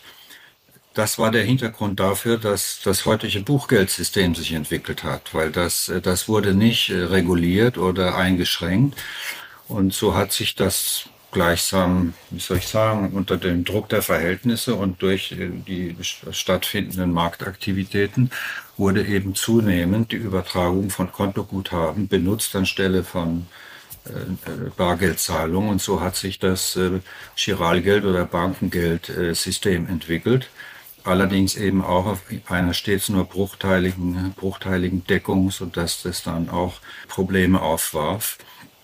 Und nun ist eben dieses äh, Buchgeldsystem, das sich so entwickelt hat, hat sich eben so weit entwickelt, dass es sich, muss man sagen, faktisch verselbstständigt hat. Die Zentralbanken geben sich zwar alle Mühe, so zu tun, als würden sie das System äh, ja, äh, lenken oder ich will nicht sagen beherrschen, aber als würden sie das System lenken können. Man sagt, man nennt bei uns die, die Zentralbankzinsen auch Leitzinsen nicht? Und äh, der Punkt ist nur der, es gibt kaum noch Zentralbankgeld. Also das Bargeld ist am Verschwinden. Und das ist das einzige Zentralbankgeld, das überhaupt noch äh, im öffentlichen Umlauf ist. Ja. Dann gibt es ein unbares äh, Zentralbankgeld, das sind die sogenannten Reserven, das sind Kontoguthaben der Banken bei der Zentralbank. Das bekommen wir gar nicht als Nichtbankenkunden, sondern das ist ein, ein, ein Buchgeld, das den Banken vorbehalten ist und auch einigen, äh, es gibt auch einige staatliche Stellen haben Transaktionskonten bei der Zentralbank, sind aber keine Kreditkonten, es sind nur Zahlungskonten für zwischendurch. Anders gesagt, also wenn, wenn ich Geldpolitik ausüben will, die wirksam ist, dann brauche ich dazu einen, einen Hebel, einen Transmissionshebel, wie man sagt. Ja, man geht davon aus, wenn die Zentralbank Zinspolitik oder Mengenpolitik betreibt, das überträgt sich. Es findet eine Transmission statt auf das Verhalten der Banken und der Wirtschaft insgesamt. Aber wie soll es zu einer Transmissionswirkung kommen, wenn der Anteil des Zentralbankgelds an der gesamten Geldmenge nur noch äh, fünf bis zehn Prozent ist und der Rest ist Bankengeld oder auch neue Geldsurrogate, insbesondere in Form von Geldmarktfondsanteilen.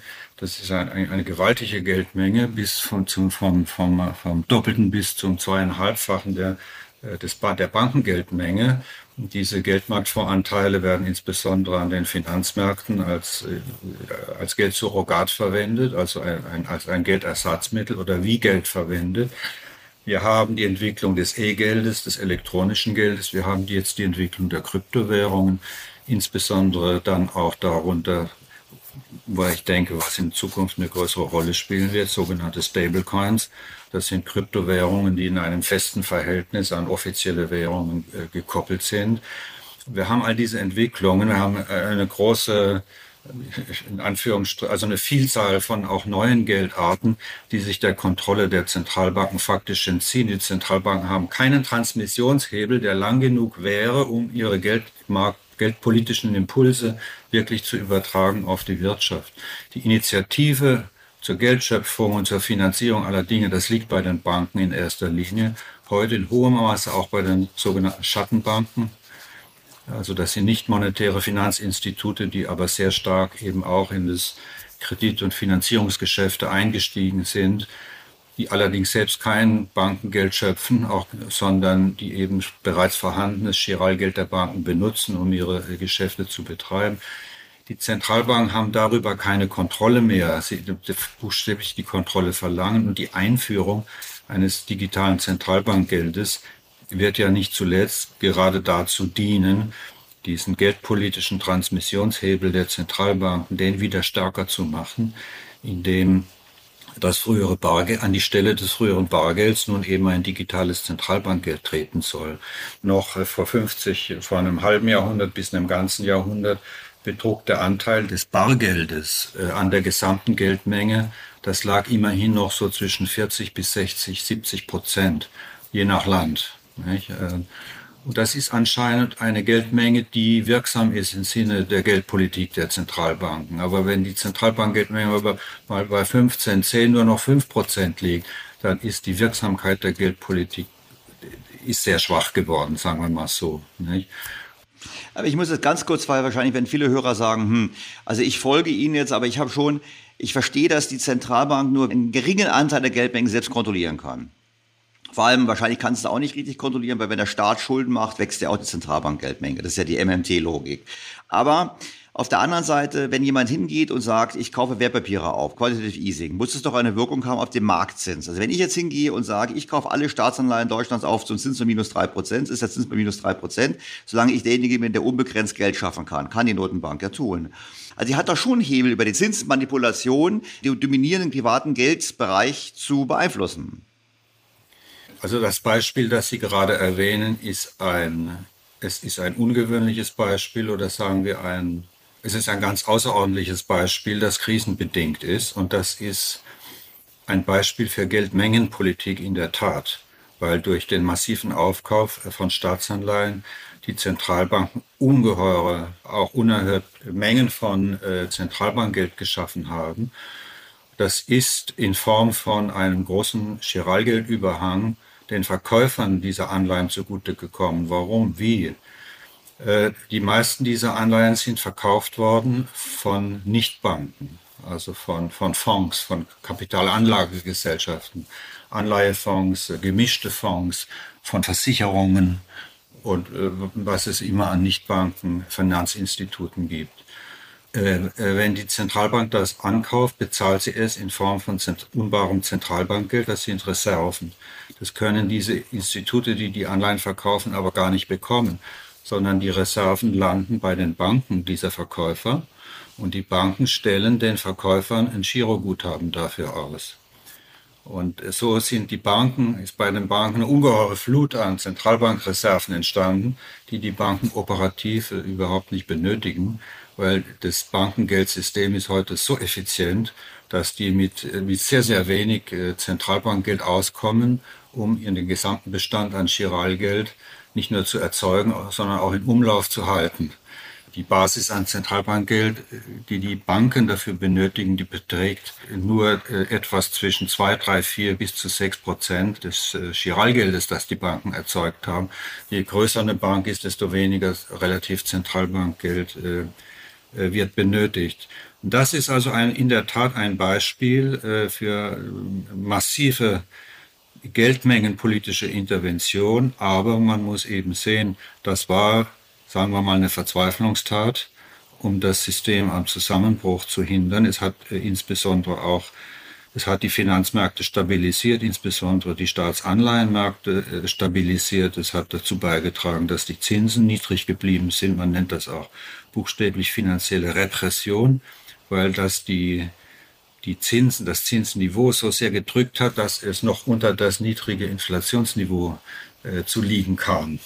Das ist eine typische Konstellation finanzieller Repression. Die Nebenfolge davon war, das haben wir schon angesprochen, was machten die Finanzinstitute mit all dem Geld? Sie haben es natürlich neu angelegt. Das ist, das ist ihr Geschäft. Das Geld musste irgendwo hinfließen. Das kann man nicht einfach rumliegen lassen, wenn man ein Finanzinstitut ist. Also ist das Geld vor allen Dingen äh, in neue Anlagen geflossen, insbesondere wiederum äh, in die Aktienmärkte, aber eben auch in die Immobilienmärkte vor allen Dingen.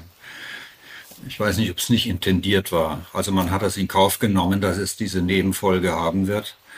Äh, diese nicht unerhebliche Nebenfolge. Und äh, eben, wenn man die Güterabwägung zu treffen hat, wollen wir einen kolossalen Systemzusammenbruch oder nehmen wir das in Kauf?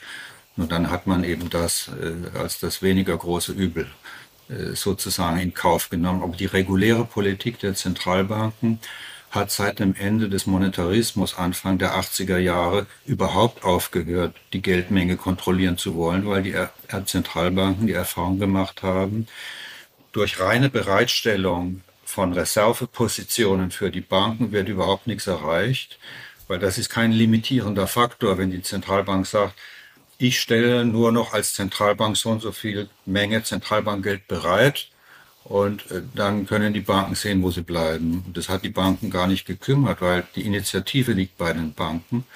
Die Banken sind diejenigen, die, die das Kredit ausstellen oder nicht ausstellen, die die Wirtschaft finanzieren oder nicht finanzieren. Und die haben dann daraus folgend einen gewissen, eigentlich geringen Refinanzierungsbedarf, indem sie noch Bargeld und Reserven der, der, der Zentralbank benötigen. Und das wiederum hat sich erwiesen, das ist ein Sachzwang. Die Zentralbank hat in Wahrheit gar nicht die Wahl, ob sie jetzt die Banken in dem gewünschten Maß refinanzieren will oder nicht. Denn wenn sie es nicht tut, äh, das macht sich sofort bemerkbar. Dann gibt es Wirtschaft, dann gibt es Friktionen. Also die Zentralbanken mussten, ob sie wollten oder nicht, nolens volens, wurden sie praktisch zu einer Art äh, Hilfsorgan äh, des Bankensektors, um es mal zugespitzt zu formulieren. Also hat man den Versuch von Geldmengenpolitik seit den 80er Jahren vollkommen aufgegeben und hat gesagt, die Banken machen das. Und was den Zentralbanken übrig geblieben ist als äh, Steuerungsmittel, ist der Zentralbankzins. Indem sie sagen, also wenn die, die Banken äh, bei uns der Zentralbank Geld leihen wollen, dann verlangen wir einen höheren oder äh, Zins, dann wollen sie vielleicht nicht so viel Geld leihen. Und ähm, auch das hat sich mit der Zeit, ist immer schwächer geworden als Steuerungsmittel, einfach aus dem Grund, dass ja die Menge des Zentralbankgeldes einfach immer kleiner wurde. Die, die Banken müssen ja gar nicht viel refinanzieren. Erstens und zweitens ist es so, dass der Kapitalmarktzins, den die Banken auf ihre Kredite nehmen können, der ist stets um 1, 2, 3, 4, 5 Prozent Punkte höher als der äh, äh, Zins, den die Banken selber auf, äh, am Geldmarkt und bei der Zentralbank bezahlen müssen. Also von daher ist auch diese sogenannte Leitzins ist nicht wirklich ein Leitzins, das ist ein Basiszins. Im Widerspruch dazu scheint zu stehen, dass in der Öffentlichkeit gerade eine, eine irrwitzige Aufmerksamkeit erfährt, ob die Banken nun ihren Basiszins, den Zentralbankzins, ob die den äh, erhöhen oder nicht erhöhen. Also ich stelle mir immer die Frage, sind die Zentralbanken hier Aktionsführer, also sind die, sind die Action Leaders oder sind die Opinion Leaders? Die Zentralbanken agieren ja auch immer mehr durch Forward Guidance. Ist, was ist das? Was soll das heißen? Was ist Forward Guidance? Das ist ein Kommunikationsinstrument. Also man teilt etwas mit, man sagt, ja, wir denken, dass in Zukunft das und das passiert und wir beabsichtigen dann, das in der Weise zu unterstützen oder dem entgegenzutreten. Also das ist eine Kommunikation, es ist wirklich eine marktrelevante Action. So, nicht? Und es ist, es ist allerdings zweifellos so, dass zum Beispiel bei den Banken, äh, äh wenn also die Zentralbanken ankündigen, sie erhöhen ihre Zinsen oder nehmen sie zurück, in den Planungs- und Kalkulationsabteilungen der Banken spielt das eine gewisse Rolle. Das, was also die Zentralbanken da vorgeben, das wird dann mit einem gewissen Kapitalmarktaufschlag in die Kalkulationen da eingepreist. Nur diese Planungen, die sind ja nicht fix, die werden ja schon in ein paar Monaten wieder geändert. Also von daher, ich denke, dass praktisch die Zentralbanken sind in einer sehr prekären Situation und damit auch die staatliche Geldsouveränität, die Geldhoheit. Und wenn die Zentralbanken nicht sehr schnell ein digitales Zentralbankgeld einführen und für seine Verbreitung sorgen, dann werden die Zentralbanken eigentlich irrelevant werden, weil die, die, der Banken- und Finanzsektor macht dann, was der Banken- und Finanzsektor machen will. Die Zentralbanken können das nicht mehr steuern. Das Bargeld verschwindet über kurz oder lang. Systemisch hat es schon heute keine Bedeutung mehr, weil das Bargeld wird ja aus einem Kontogeld ausgewechselt. Es ist ja nicht so, dass die Kontoguthaben dadurch entsteht, dass jemand Bargeld einwechselt. Das ist von vor 200 Jahren. Ja, ich übertreibe etwas von vor 100 Jahren. Und das, heute kommt das Bargeld nur, es ist eine technische Wechselform eines ursprünglich unbaren Geldes in Form von Bankenguthaben. Nicht? Es geht in wenigen Sekunden weiter im Gespräch.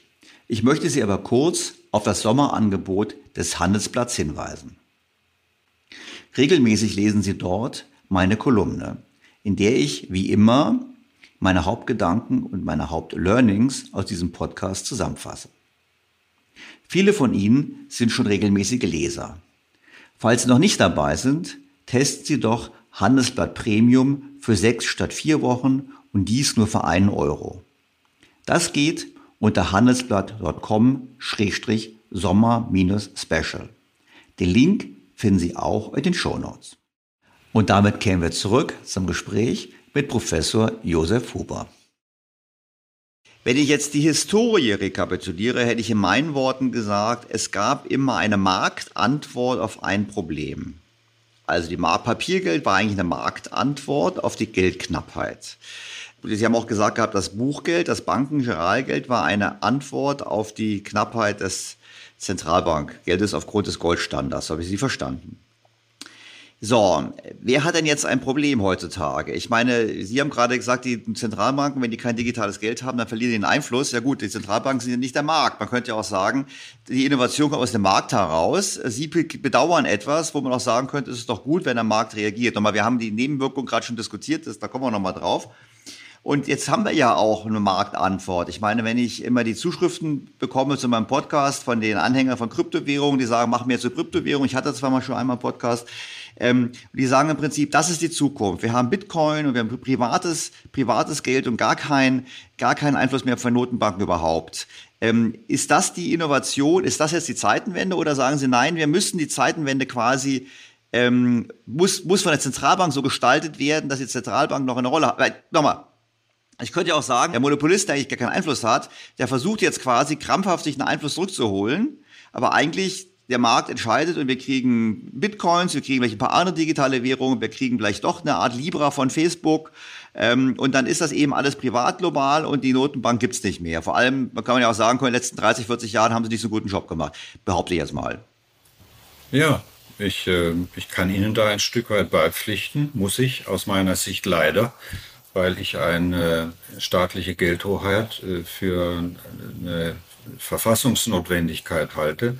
Aber die Gefahr ist äh, sehr groß, wie Sie das hier andeuten, dass eben in der Tat äh, durch zu langsames oder überhaupt ausbleibendes Handeln der Zentralbanken und Regierungen wir eine ein neues System bekommen, in, in Fortführung, also wir bekommen ein neues ein Privatgeldsystem.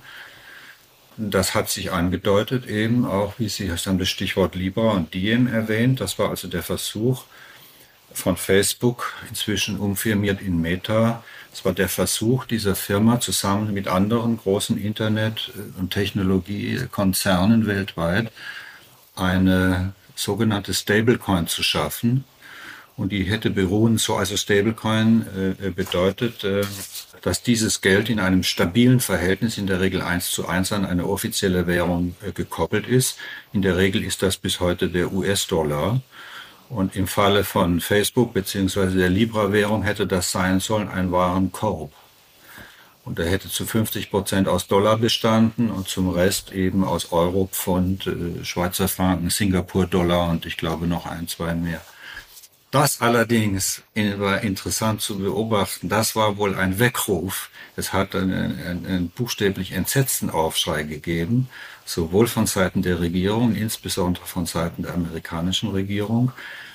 und auch der Zentralbanken. Äh, dass äh, unser jetziger Kanzler nannte das ein Wolf im Schafspelz. Und äh, also das wurde sehr ernst gehört, weil man sah auf einmal die, die, die staatliche Währungshoheit in Gefahr. Insbesondere natürlich sahen die Amerikaner äh, die, die Vormachtstellung des US-Dollar äh, in Gefahr. Und daraufhin hat das Projekt sozusagen eine Abfuhr bekommen. Das war damit gestorben. Das, das hat nicht, nicht weiter die nötigen behördlichen Genehmigungen und, und, und Lizenzen bekommen. Aber ich denke, das war erst der Anfang einer Entwicklung.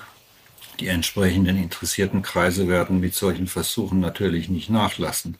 Und unabhängig davon bleibt ja auch die Frage, äh, wie weit andere Kryptowährungen heute nach heutigem Stand, insbesondere Bitcoin und Ether, äh, als, als nicht Stablecoins, sondern als die praktisch beanspruchen, wir sind Basisgeld, Basiswährung in eigenem Recht äh, was aus denen werden wird.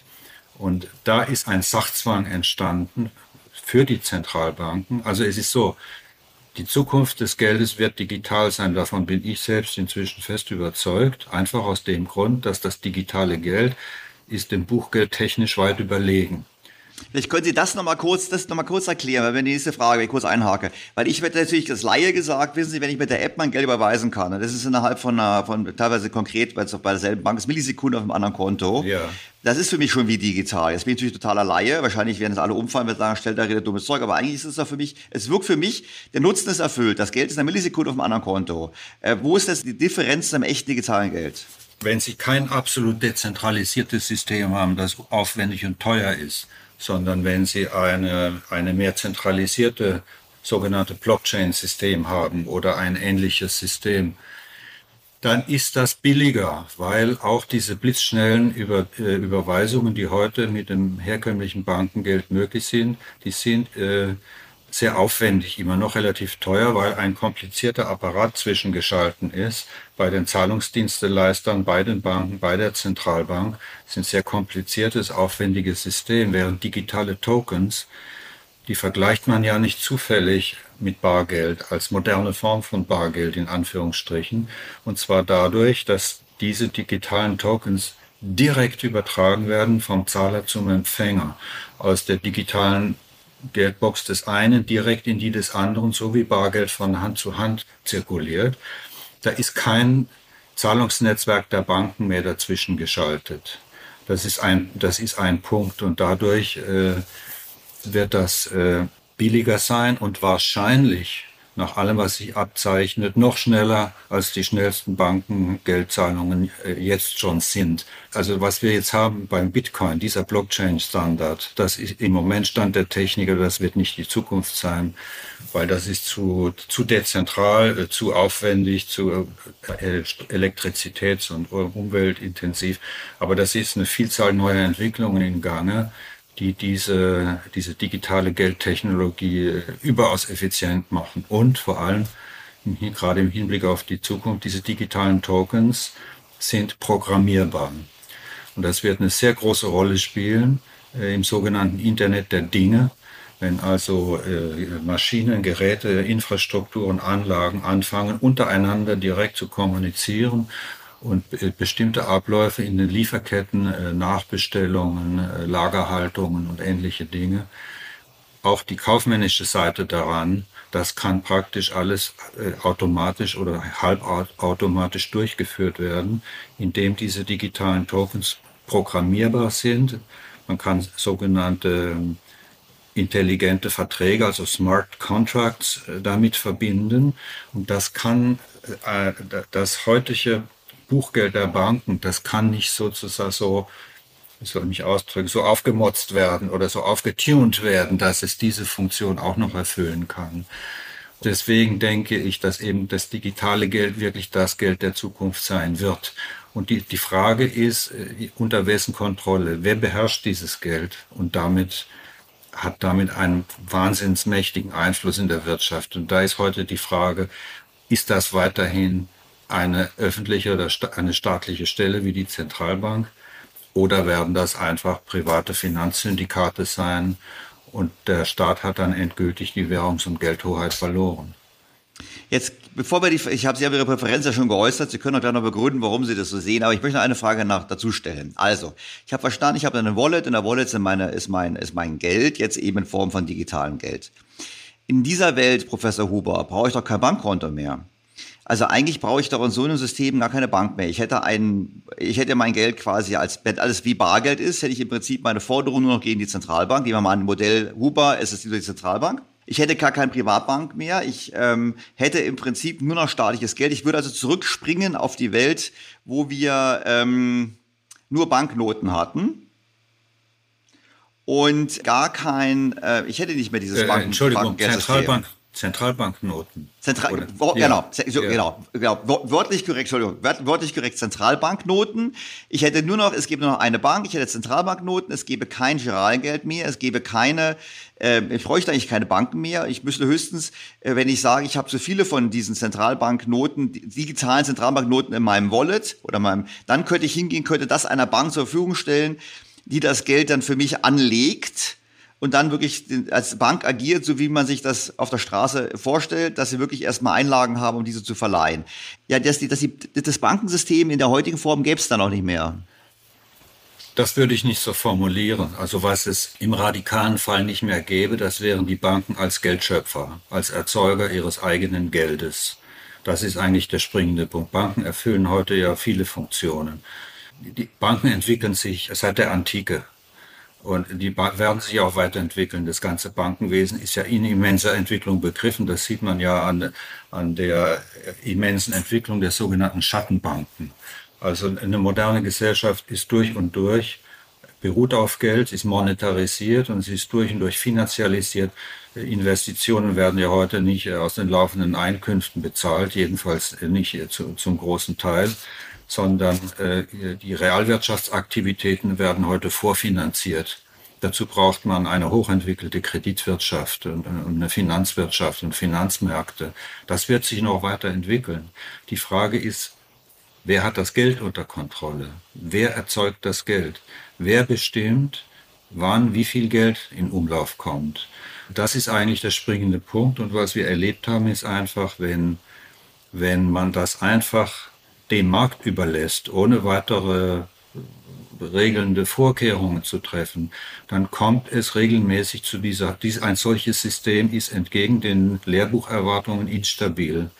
Dadurch, dass es äh, zum Stichwort positive Rückkopplung äh, es neigt dazu, sich äh, zu übersteigern und in bestimmter Weise, also bestimmte Finanzzyklen werden übersteigert, damit eine, Geldschöpfung übersteigert, damit Phänomene der Inflation und Asset-Inflation in unnötiger Weise übersteigert. Und äh, das, das Problem haben wir, wenn es keine äh, bremsende oder regelnde Instanz dahinter geben kann. Und ich, ich vermute mal, realpolitisch betrachtet, es wird in Zukunft kein reines Vollgeldsystem geben, kein reines äh, Geld, System staatlichen Geldes. Ich nehme an, es wird weiterhin ein gemischtes System bleiben. Die Frage ist nur, ob die Zentralbanken als staatliche Geldbehörden darin noch eine lenkende Rolle spielen, ob die noch was zu sagen haben oder ob eben die international agierende Finanzkonzerne unter sich ausmachen in einem oligopolistischen System, äh, äh, wer dann nun wieder, wie das Ganze gehandhabt wird. Das ist eigentlich die ordnungspolitische Frage, äh, die sich uns heute stellt. Die Banken werden, die brauchen wir. Wir brauchen Banken ganz dringend Banken. Banken sind im wahrsten Sinn des Wortes gesellschafts- und wirtschaftsgestalterische Institutionen, die wir dringend benötigen. Das Problem ist nur, müssen oder sollen die weiterhin ihr eigenes Geld schaffen können, beziehungsweise das, was jetzt Geld schöpfen an die Stelle tritt, wenn, die, wenn das Bankengeld praktisch in der Konkurrenz gegen das äh, gegen das digitale Geld, wenn das, ich vermute, dass das Bankengeld auf Dauer den kürzeren dann zieht. Nicht? Ja gut, der Staat kann ja auch einfach sagen, wir akzeptieren Steuerzahlungen nur in dem digitalen Geld und damit hat er automatisch, der Staat hat schon Hebel und wie gesagt, wenn der die politische Meinung ist, wir wollen das staatliche Geldmonopol verteidigen, dann werden sie es auch machen. Und ich meine, jetzt haben Sie gesagt, Sie sollen es machen. Mein Verständnis ist, Sie tun es. Die Chinesen sind schon sehr weit. Ich glaube, die haben die digitale Währung bereits im Versuch. Ähm, auch die Europäische Zentralbank macht das. Ich lese immer wieder die Berichte der Bank für internationalen Zahlungsausgleich, wo ja auch über äh, Digital Central Bank Money und so weiter. Also im Prinzip machen die das doch. Waren die nur ein bisschen, ein bisschen spät dran, Professor Huber, und die kommen jetzt? Oder wie beurteilen Sie die jetzigen Projekte der, der Zentralbanken? Ja, spät dran kann man, das kann man durchaus sagen. Also äh, Zentralbanken pflegen ja in der Regel sehr konservativ zu sein. Das hat, das hat sein Gutes, weil äh, allzu sehr mit Geld rum zu experimentieren, das sollte Zentralbanken eigentlich besser nicht machen. Aber man war eben, ich glaube, dass bei den Zentralbanken bis heute nicht richtig gesehen wird, dass sie zwar eine Währungshüter sind, aber dass sie die Geldhoheit eigentlich schon längst verloren haben. Sie haben die Geldhoheit verloren an, das, an den Bankensektor und nun auch an die neuen Emittenten äh, äh neuer Geldsurrogate. Und ich glaube, im letzten Jahrzehnt ist da allmählich ein Groschen gefallen. Also bestimmte Zentralbanker hatten das schon immer so gesehen, auch einige, äh, also Experten und, und so weiter. Aber man hat geglaubt, bis vor kurzem bei den Zentralbanken, man hätte das System unter Kontrolle und ist nun entsetzt festzustellen, wir haben eigentlich nicht mehr viel unter Kontrolle. Insofern zu spät und auch das mit den digitalen Währungen, weil man hatte ja erst in den 90er Jahren diese sogenannten äh, Real-Time Gross Settlement Systeme eingeführt, bei denen also Interbankenzahlungen sozusagen in Echtzeit sofort stattfinden, zumindest die Verrechnung davon. Und so, wir haben ein fantastisch ausgebautes Zahlungssystem, wir brauchen kein digitales Geld, so wie Sie vorhin auch in Ihrer Frage angedeutet haben. Und das hat dazu geführt, dass man das ähm, mit dem Kryptogeld beziehungsweise eben den, den digitalen Geldinnovationen einfach lange Zeit nicht ernst genommen hat.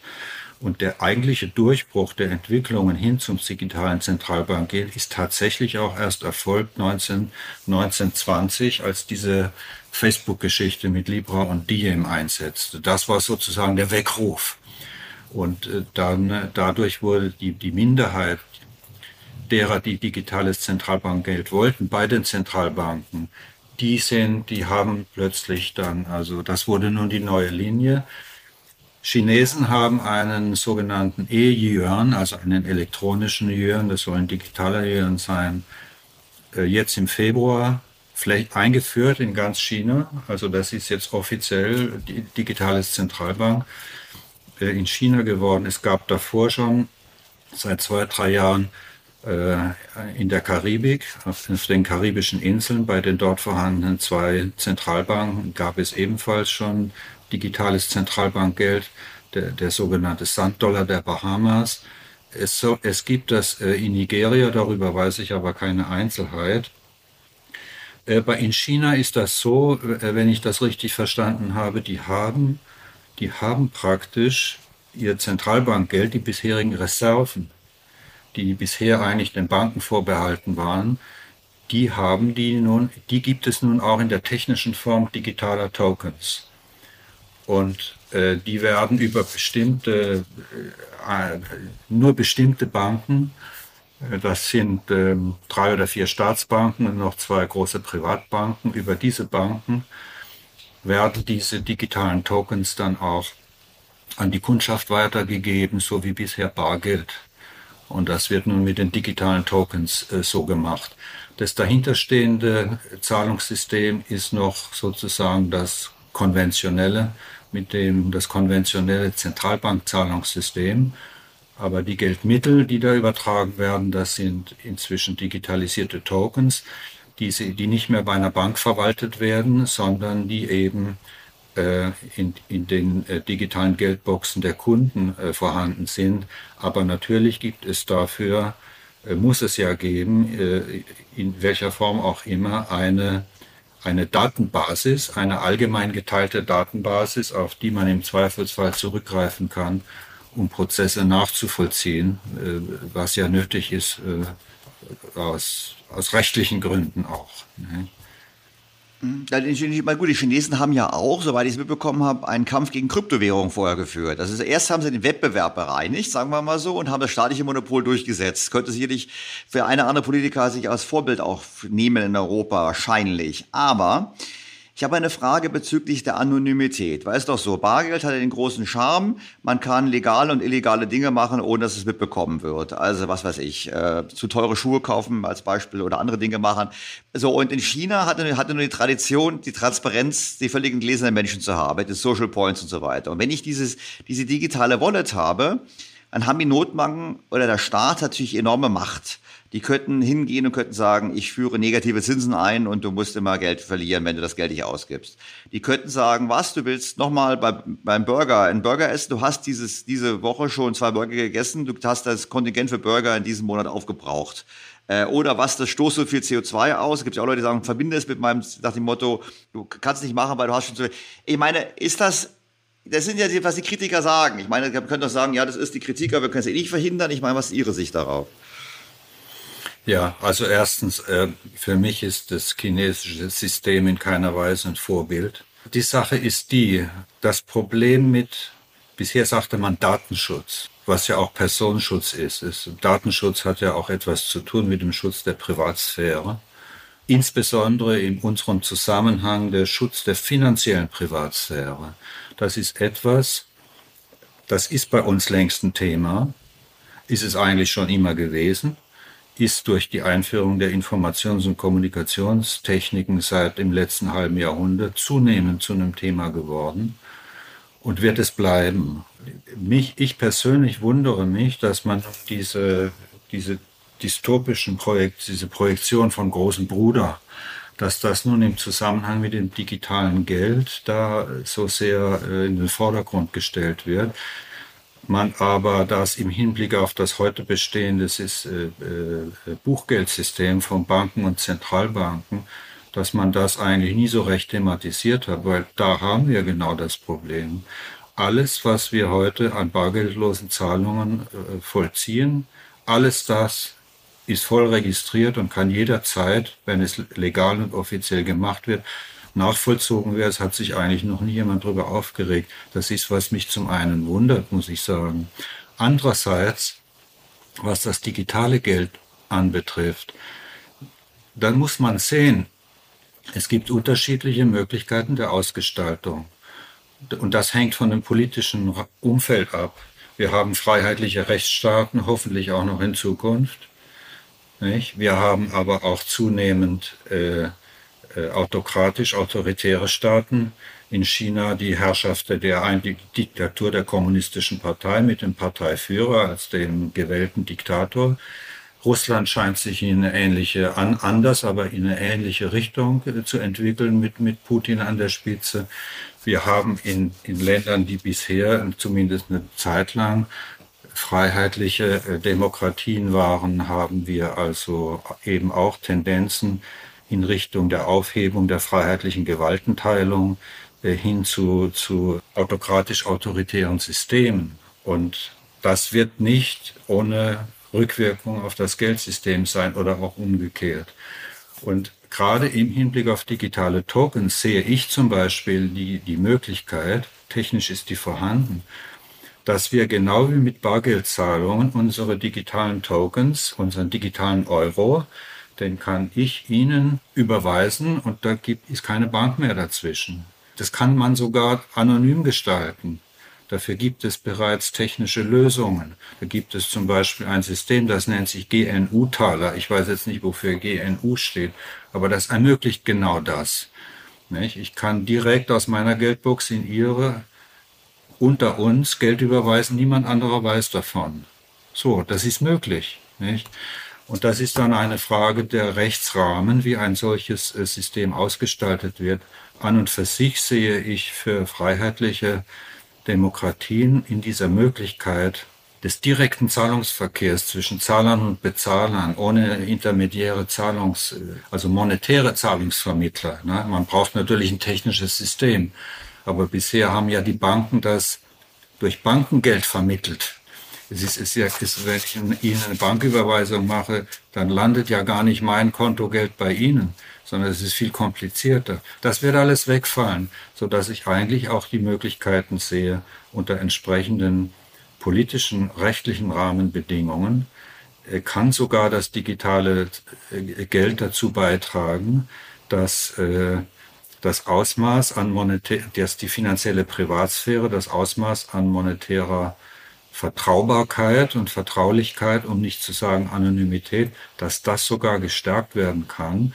Aber ich sehe auch in der Tat die Möglichkeiten, dass auch mit dem digitalen Geld, genauso wie bisher schon mit dem äh, Buchgeld auf elektronischer Handhabungsbasis, das öffnet natürlich einem Polizeistaat Tür und Tor, wenn ein Polizeistaat entsteht, der das will.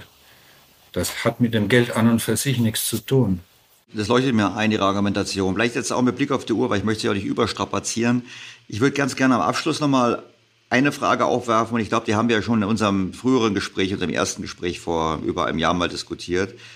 Wir haben ja, Sie haben sehr schön beschrieben, die Probleme des heutigen Systems vor allem eben gerade auch in den letzten 40 Jahren äh, die Explosion der Verschuldung, die Explosion der Spekulation. Sie haben gesagt, die Kredite flossen in die Finanzmärkte hinein, da rennen sie mir offene Türen ein, für die Vermögenswerte hinein.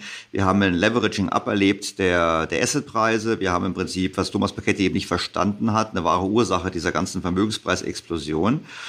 Wenn wir jetzt den System nächsten Schritt machen, der Zeitenwende, äh, der Schritt als solches hilft uns ja nicht, dieses Problem zu lösen. Weil vielleicht haben wir in Zukunft weniger un unnütze Kredite, wobei ich nicht weiß, wieso das System zu führen sollte. Aber wir haben ja trotzdem das Problem, dass wir zu viele Schulden haben relativ zur Wirtschaftsleistung und dass wir Vermögenspreise haben, die eben auch nicht mit Wirtschaftsleistung übereinstimmen. Hilft das doch irgendwie oder brauchen wir eine andere Lösung für dieses Problem oder sagen Sie, nö, ähm, Ihre Erfahrung mit Blick auf die Geschichte ist, keine Ahnung, das löst sich harmlos von alleine und wir müssen uns keine Sorgen machen. Also das würde mich schon noch interessieren. Oder, oder, oder, oder kann man das sogar nutzen, das neue System, um zu sagen, wir haben ein ich denke an Chicago-Plan. Wir haben da irgendwie die Möglichkeit, über die, die Vollgeld durch die Hintertür dieses Problem auch zu lösen. Naja, die, äh, also eine einfache oder einseitige Antwort darauf weiß ich nicht. Äh, zumal ja, äh, wie wir schon angedeutet haben zuvor, nach heutigem Planungsstand die Zentralbanken ähm, den Mechanismus der Geldausgabe nicht ändern wollen, sondern das soll wie bisher eben als durch auch das digitale Geld soll als Kreditgeld in Umlauf kommen äh, und so weiter. Von daher ändert sich eigentlich zunächst mal nur, dass wenn eine genügend große Masse an digitalem Zentralbankgeld vorhanden wäre, ich denke auch einmal vorhanden sein wird, aber nicht übers Jahr, sondern vielleicht mal in 10, 20, 30, 40 Jahren, dass dann der politische Hebel, der Transmissionshebel der Zentralbanken wieder so hoch ist, dass sie eine wirksame Geldpolitik betreiben kann und kontrazyklisch tätig werden kann, wenn also bestimmte Finanzzyklen oder auch mal ähm, äh, äh, Konjunkturzyklen, aber unser Problem heute sind eigentlich mehr die Finanzzyklen geworden. Wenn die mal wieder heiß laufen, dass man dann praktisch gegensteuern kann, eben nicht nur durch eine wenig wirksame Zinspolitik, sondern vor allen Dingen dann eben auch am Geldmengenhebel etwas dagegen steuern kann. Das sind aber sehr, ist eine sehr langfristige Perspektive. Ich muss auch dazu sagen, ich glaube nicht, dass es irgendeine Lösung gibt, die die Welt frei von Problemen macht. Also äh, bestimmte, bestimmte, sagen Crowd Madnesses an Finanzmärkten, die hat es ja schon immer gegeben, auch relativ unabhängig vom Geldsystem.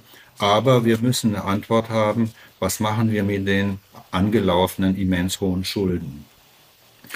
Und da möchte ich zunächst eine interessante Feststellung zitieren, und zwar, die Vereinigten Staaten von Amerika haben seit 1835, 1835 haben seither nie die Staatsschulden in absoluten Größen verringert.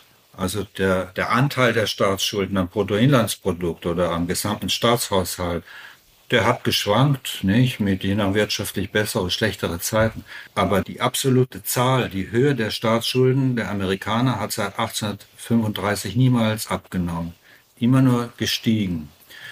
Und dahinter steht ein gewisser Mechanismus, den wir, den wir überall auf der Welt kennen.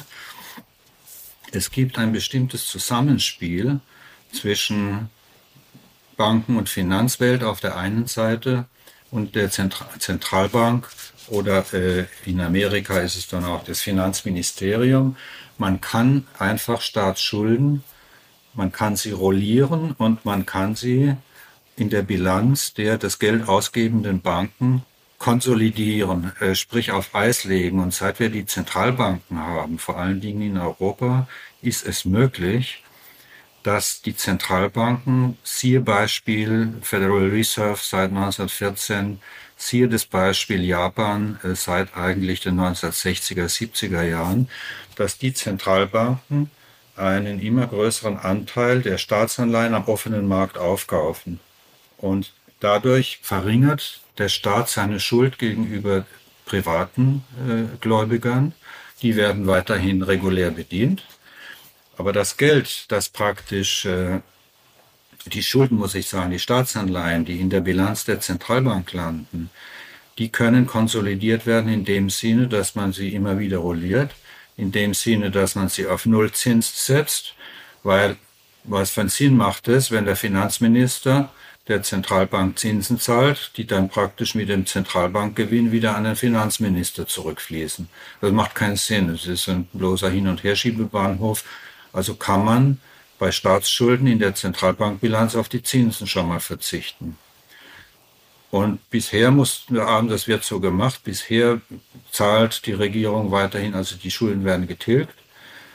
Aber das kann man, muss man auch nicht machen. Das wurde historisch auch schon wiederholt nicht gemacht, sondern man setzt praktisch bei Fälligkeit, man restrukturiert diese, diese Anleihe und sagt, wir haben jetzt eine, eine offene Fälligkeit. Es gibt keine festgelegte Fälligkeit mehr. Man nennt sowas in der Fachsprache ein äh, Zero Perpetual Console. Das heißt nichts anderes als eine, als eine Nullzins-Daueranleihe äh, ohne festgelegte Fälligkeit. Also diese Anleihe kann gekündigt werden, sollte es das so sein sollen, aber es gibt kein festgelegtes Fälligkeitsdatum. Und was ist der Effekt? Der Effekt ist, die Schulden äh, sind unverändert. Also der Staat hat weiterhin ein hohes Schuldendepot, aber er hat es bei der Zentralbank. Bei der Zentralbank aber ist es praktisch auf Eis gelegt. Das ist, äh, es ist sozusagen unwirksam geworden. Es ist nicht zinswirksam und es hat keine Fälligkeit. Und das ist keine, muss ich persönlich dazu sagen, keine saubere Lösung. Also, oder sagen wir mal, es ist eine Lösung, es ist sogar eine formal korrekte Lösung, aber sie ist monetär äh, unbefriedigend. Ja gut, aber Sie ja, haben natürlich, aber, aber Sie haben vorher, aber Professor Hubers, zum einen ist es ja MMT ja. pur, es ist ja Worte und zum anderen haben Sie ja im Eingang unseres Gesprächs gesagt, wenn man Kredite tilgt, schrumpft die Geldmenge. Und insofern ist es doch gut, wenn der Staat die Schulden nicht reduziert, weil sonst würde ja die Geldmenge schrumpfen. Ja, aber das ist ja der Effekt einer solchen Konsolidierung dass dadurch die Geldmenge ja, ja nicht schrumpft, weil der Zins wird ja nicht zurückbezahlt. Darum ist es ja positiv. Ich meine, eigentlich ist es doch... Das kann man, ja, ja, das kann man so weil, sehen. Weil, sie, weil es klang ja so kritisch nach dem Motto, der US-Staat hat doch nie Schulden getilgt. Aber auf einer Seite muss ich sagen, gut, wenn der Staat Schulden tilgt, die Geldmenge schrumpft und knappes Geld dann die Wirtschaft trifft, dann ist es eigentlich vernünftig, dass das nicht. Aber ich, darum, ich ja, meine... so kann man das sehen. So kann man das sehen. Also mein Denken geht noch weiter. Ich meine, dass diese, dieses, äh, diese Notlösung von Konsolidierung von Staatsschulden in der Zentralbankbilanz, das ist erforderlich, weil es heute den Zentralbanken nicht möglich ist, direkt etwas äh, zur Finanzierung der Staatsausgaben oder der Öffentlichkeit beizutragen. Die, die internationalen Regeln, die, die internationalen Standardregeln der Finanzbuchhaltung und der Geldbuchhaltung, die verlangen das. Also eine Zentralbank kann nicht einfach, äh, wie soll ich sagen, äh, sich einen Haufen Geld auf die, ihre Aktivseite schreiben und das dann dem Finanzminister überweisen. Das geht nicht. Ähm, manche Leute stellen sich das so vor, sie sagen, ja, das soll doch äh, Helikoptergeld.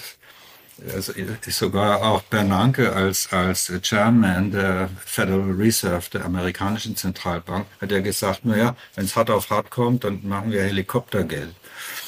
Und also das heißt, das ist eine Metapher, die soll heißen, also es regnet dann Dollarnoten vom Hubschrauber. So daher kommt, daher kommt dieses Bild.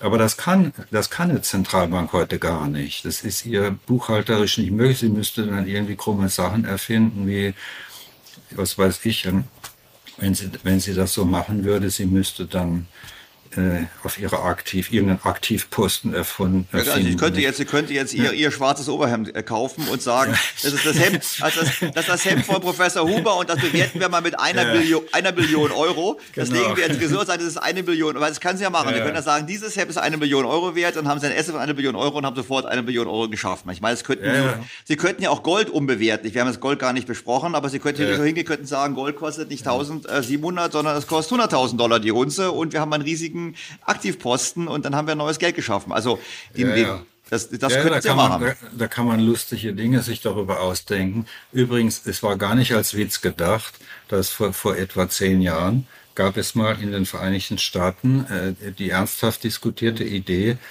eine ein Trillion, eine One Trillion Platinum Coin zu prägen, weil äh, in den Vereinigten Staaten ähm, das Finanzministerium, das laut Verfassung zumindest das klare Recht hat, Münzen zu prägen. So, und, ähm, und dann kam die Idee, na ja, dann macht doch der, fin der Finanzminister eine One Trillion Platinum Coin und die legt er dann bei der Zentralbank ein und kriegt dafür äh, so viel Zentralbankguthaben.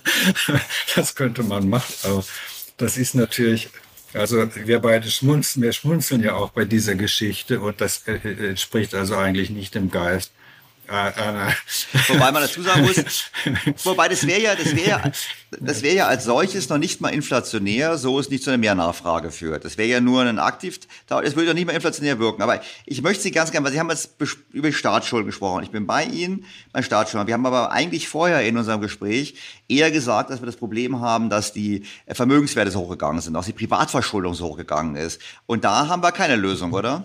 Nein, ich sehe diese Lösung nicht, also, sondern die Lösungen, auf die ich hoffen kann, das ist einfach das, dass man zum einen dass die, das Geldangebot sich neu zusammensetzt und dass insbesondere die Geldschöpfung, dass darauf die Zentralbanken einen, äh, je nachdem, eben einen Einfluss wieder erlangen, der unterstützend sein kann, der verstärkend sein kann, der aber auch kontrazyklisch dämpfend sein muss von Zeit zu Zeit.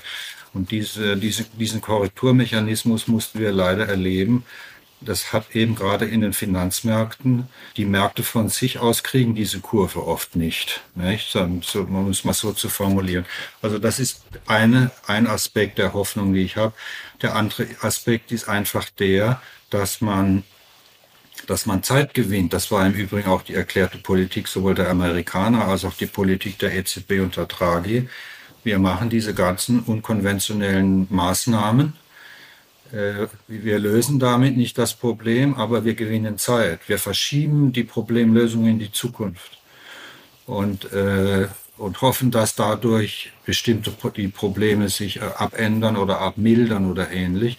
Und was gerade den Geldüberhang und die damit verbundenen Inflationsgefahren betrifft, ist das nicht aus der Luft gegriffen, denn wie gesagt, die Amerikaner haben ihre absolute Staatsschuld seit 1835 nicht verringert.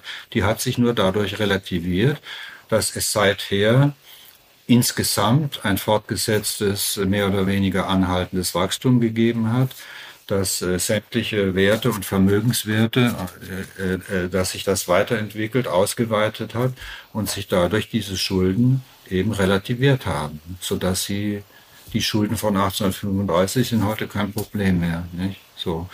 Und äh, das ist ein Mechanismus. Und damit wird das eigentliche Problem noch nicht gelöst, sondern ich würde die Problemlösung letzten Endes darin sehen, dass es möglich ist für eine, für eine staatliche Geldbehörde, die unabhängig gestellt sein muss übrigens, die nicht irgendwelchen Anweisungen der Regierung unterliegen darf, dass es einer solchen staatlichen Geldbehörde möglich sein muss, Geldschöpfung als Vermögenswert zu schaffen, nicht wie heute als eine Bilanzverbindlichkeit. Das ist ein, eine Fehlkonstruktion, eine historisch überkommene Fehlkonstruktion in der heutigen Geldbuchhaltung. Gerade bei den Zentralbanken, es, es muss ein Weg gefunden werden, eine eine Geldschöpfung möglich zu machen jenseits von Kredit und Schulden.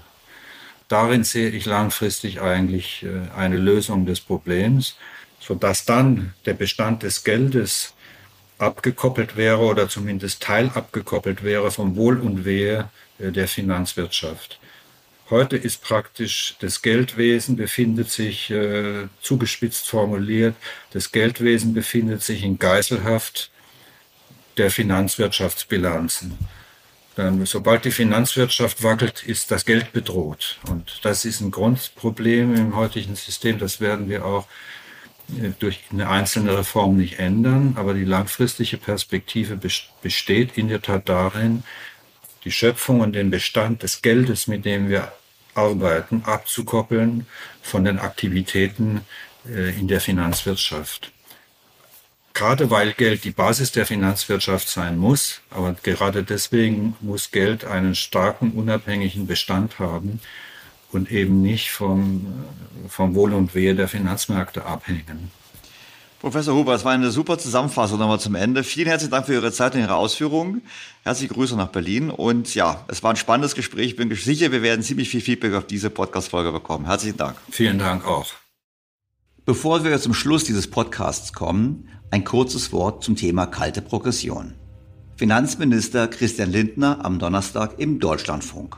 Natürlich, jemand, der 3.000, 4.000, 5.000 Euro verdient, ähm, der kann seine Gasrechnung äh, bezahlen, aber auch diese qualifizierte Mitte der Gesellschaft, Facharbeiterinnen und äh, Facharbeiter mit Erfahrung, das sind Menschen, die sollten nicht zusätzlich belastet werden. Mhm. Mein Vorschlag ist sozial ausgewogen, denn bei etwa 62.000 Euro endet ähm, die Phase, bei der man vom Inflationsausgleichsgesetz äh, profitiert.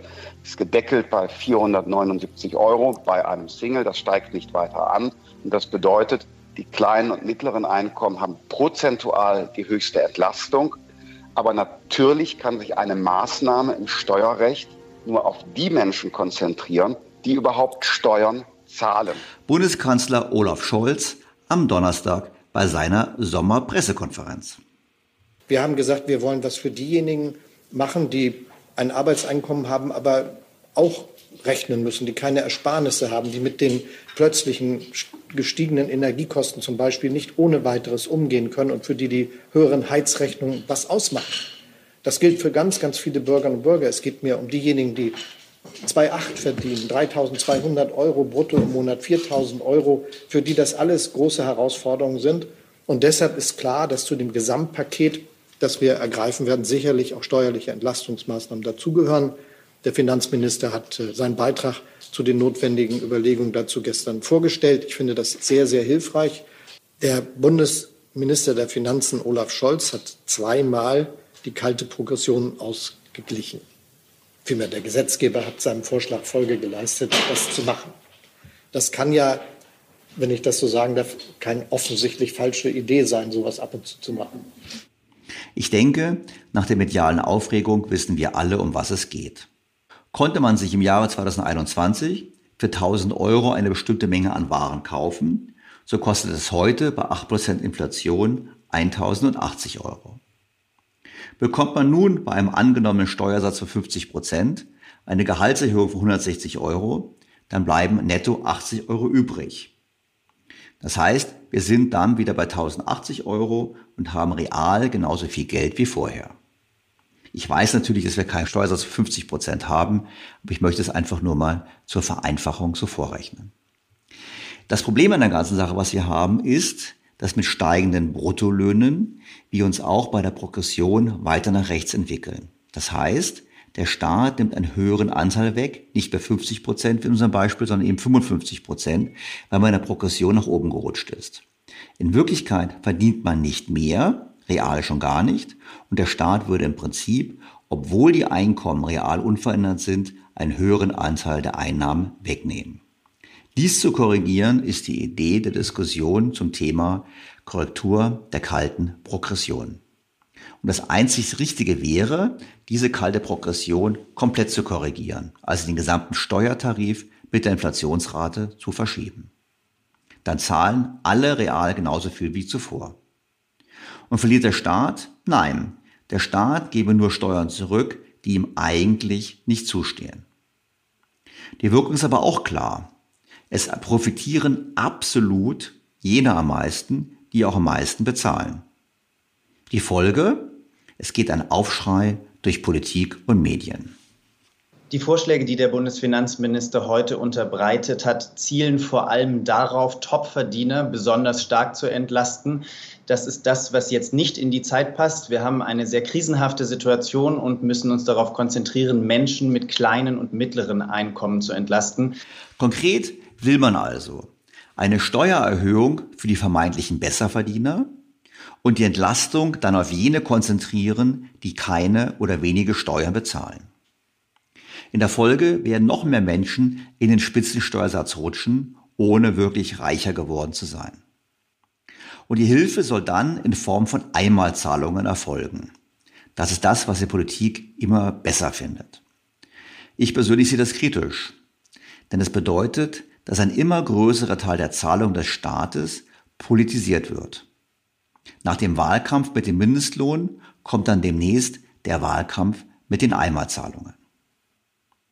In der Folge bedeutet es, dass der Staat noch mehr umverteilt. Und diese Umverteilung trifft schon jetzt überproportional die Mitte. Diese rutscht höher in der Belastung, denn die kalte Progression lässt den Steuersatz vor allem dort besonders stark steigen, wo der Steuertarif besonders viel Steigung aufweist. Und das ist bei kleinen und mittleren Einkommen so, nicht bei den großen. Die Politik will also denen helfen, die so wenig haben, dass sie nichts zur Finanzierung des Staates beitragen. Das kann man machen. Die Politik wird aber auch gleichzeitig jene weniger stark belasten, die ohnehin schon im Spitzenbereich liegen und die vermutlich auch bessere Wege haben, mit der Inflation umzugehen. Die ganze Last der Finanzierung des Staates konzentriert sich so auf die Mitte der Gesellschaft. Und diese darf dann hoffen, von den Einmalzahlungen etwas abzubekommen.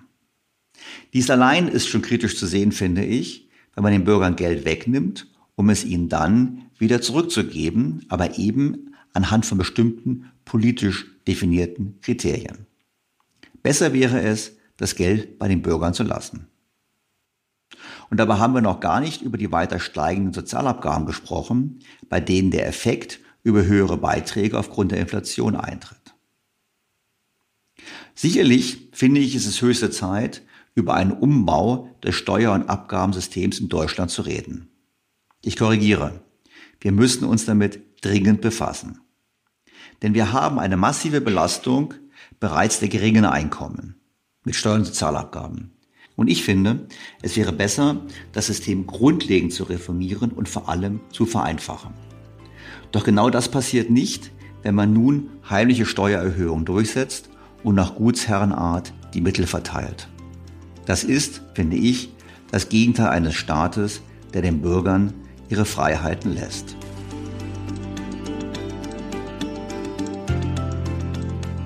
Bleibt mir, Ihnen erneut sehr herzlich fürs Zuhören zu danken und Sie auf den kommenden Sonntag hinzuweisen. Pünktlich um 9 Uhr wird es eine neue Folge dieses Podcasts geben.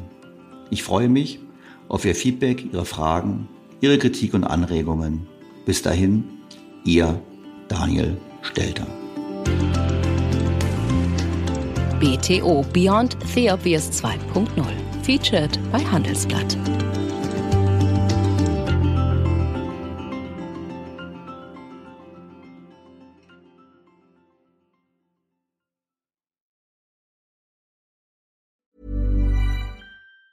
Even on a budget, quality is non-negotiable. That's why Quince is the place to score high-end essentials at 50 to 80% less than similar brands. Get your hands on buttery soft cashmere sweaters from just 60 bucks, Italian leather jackets, and so much more.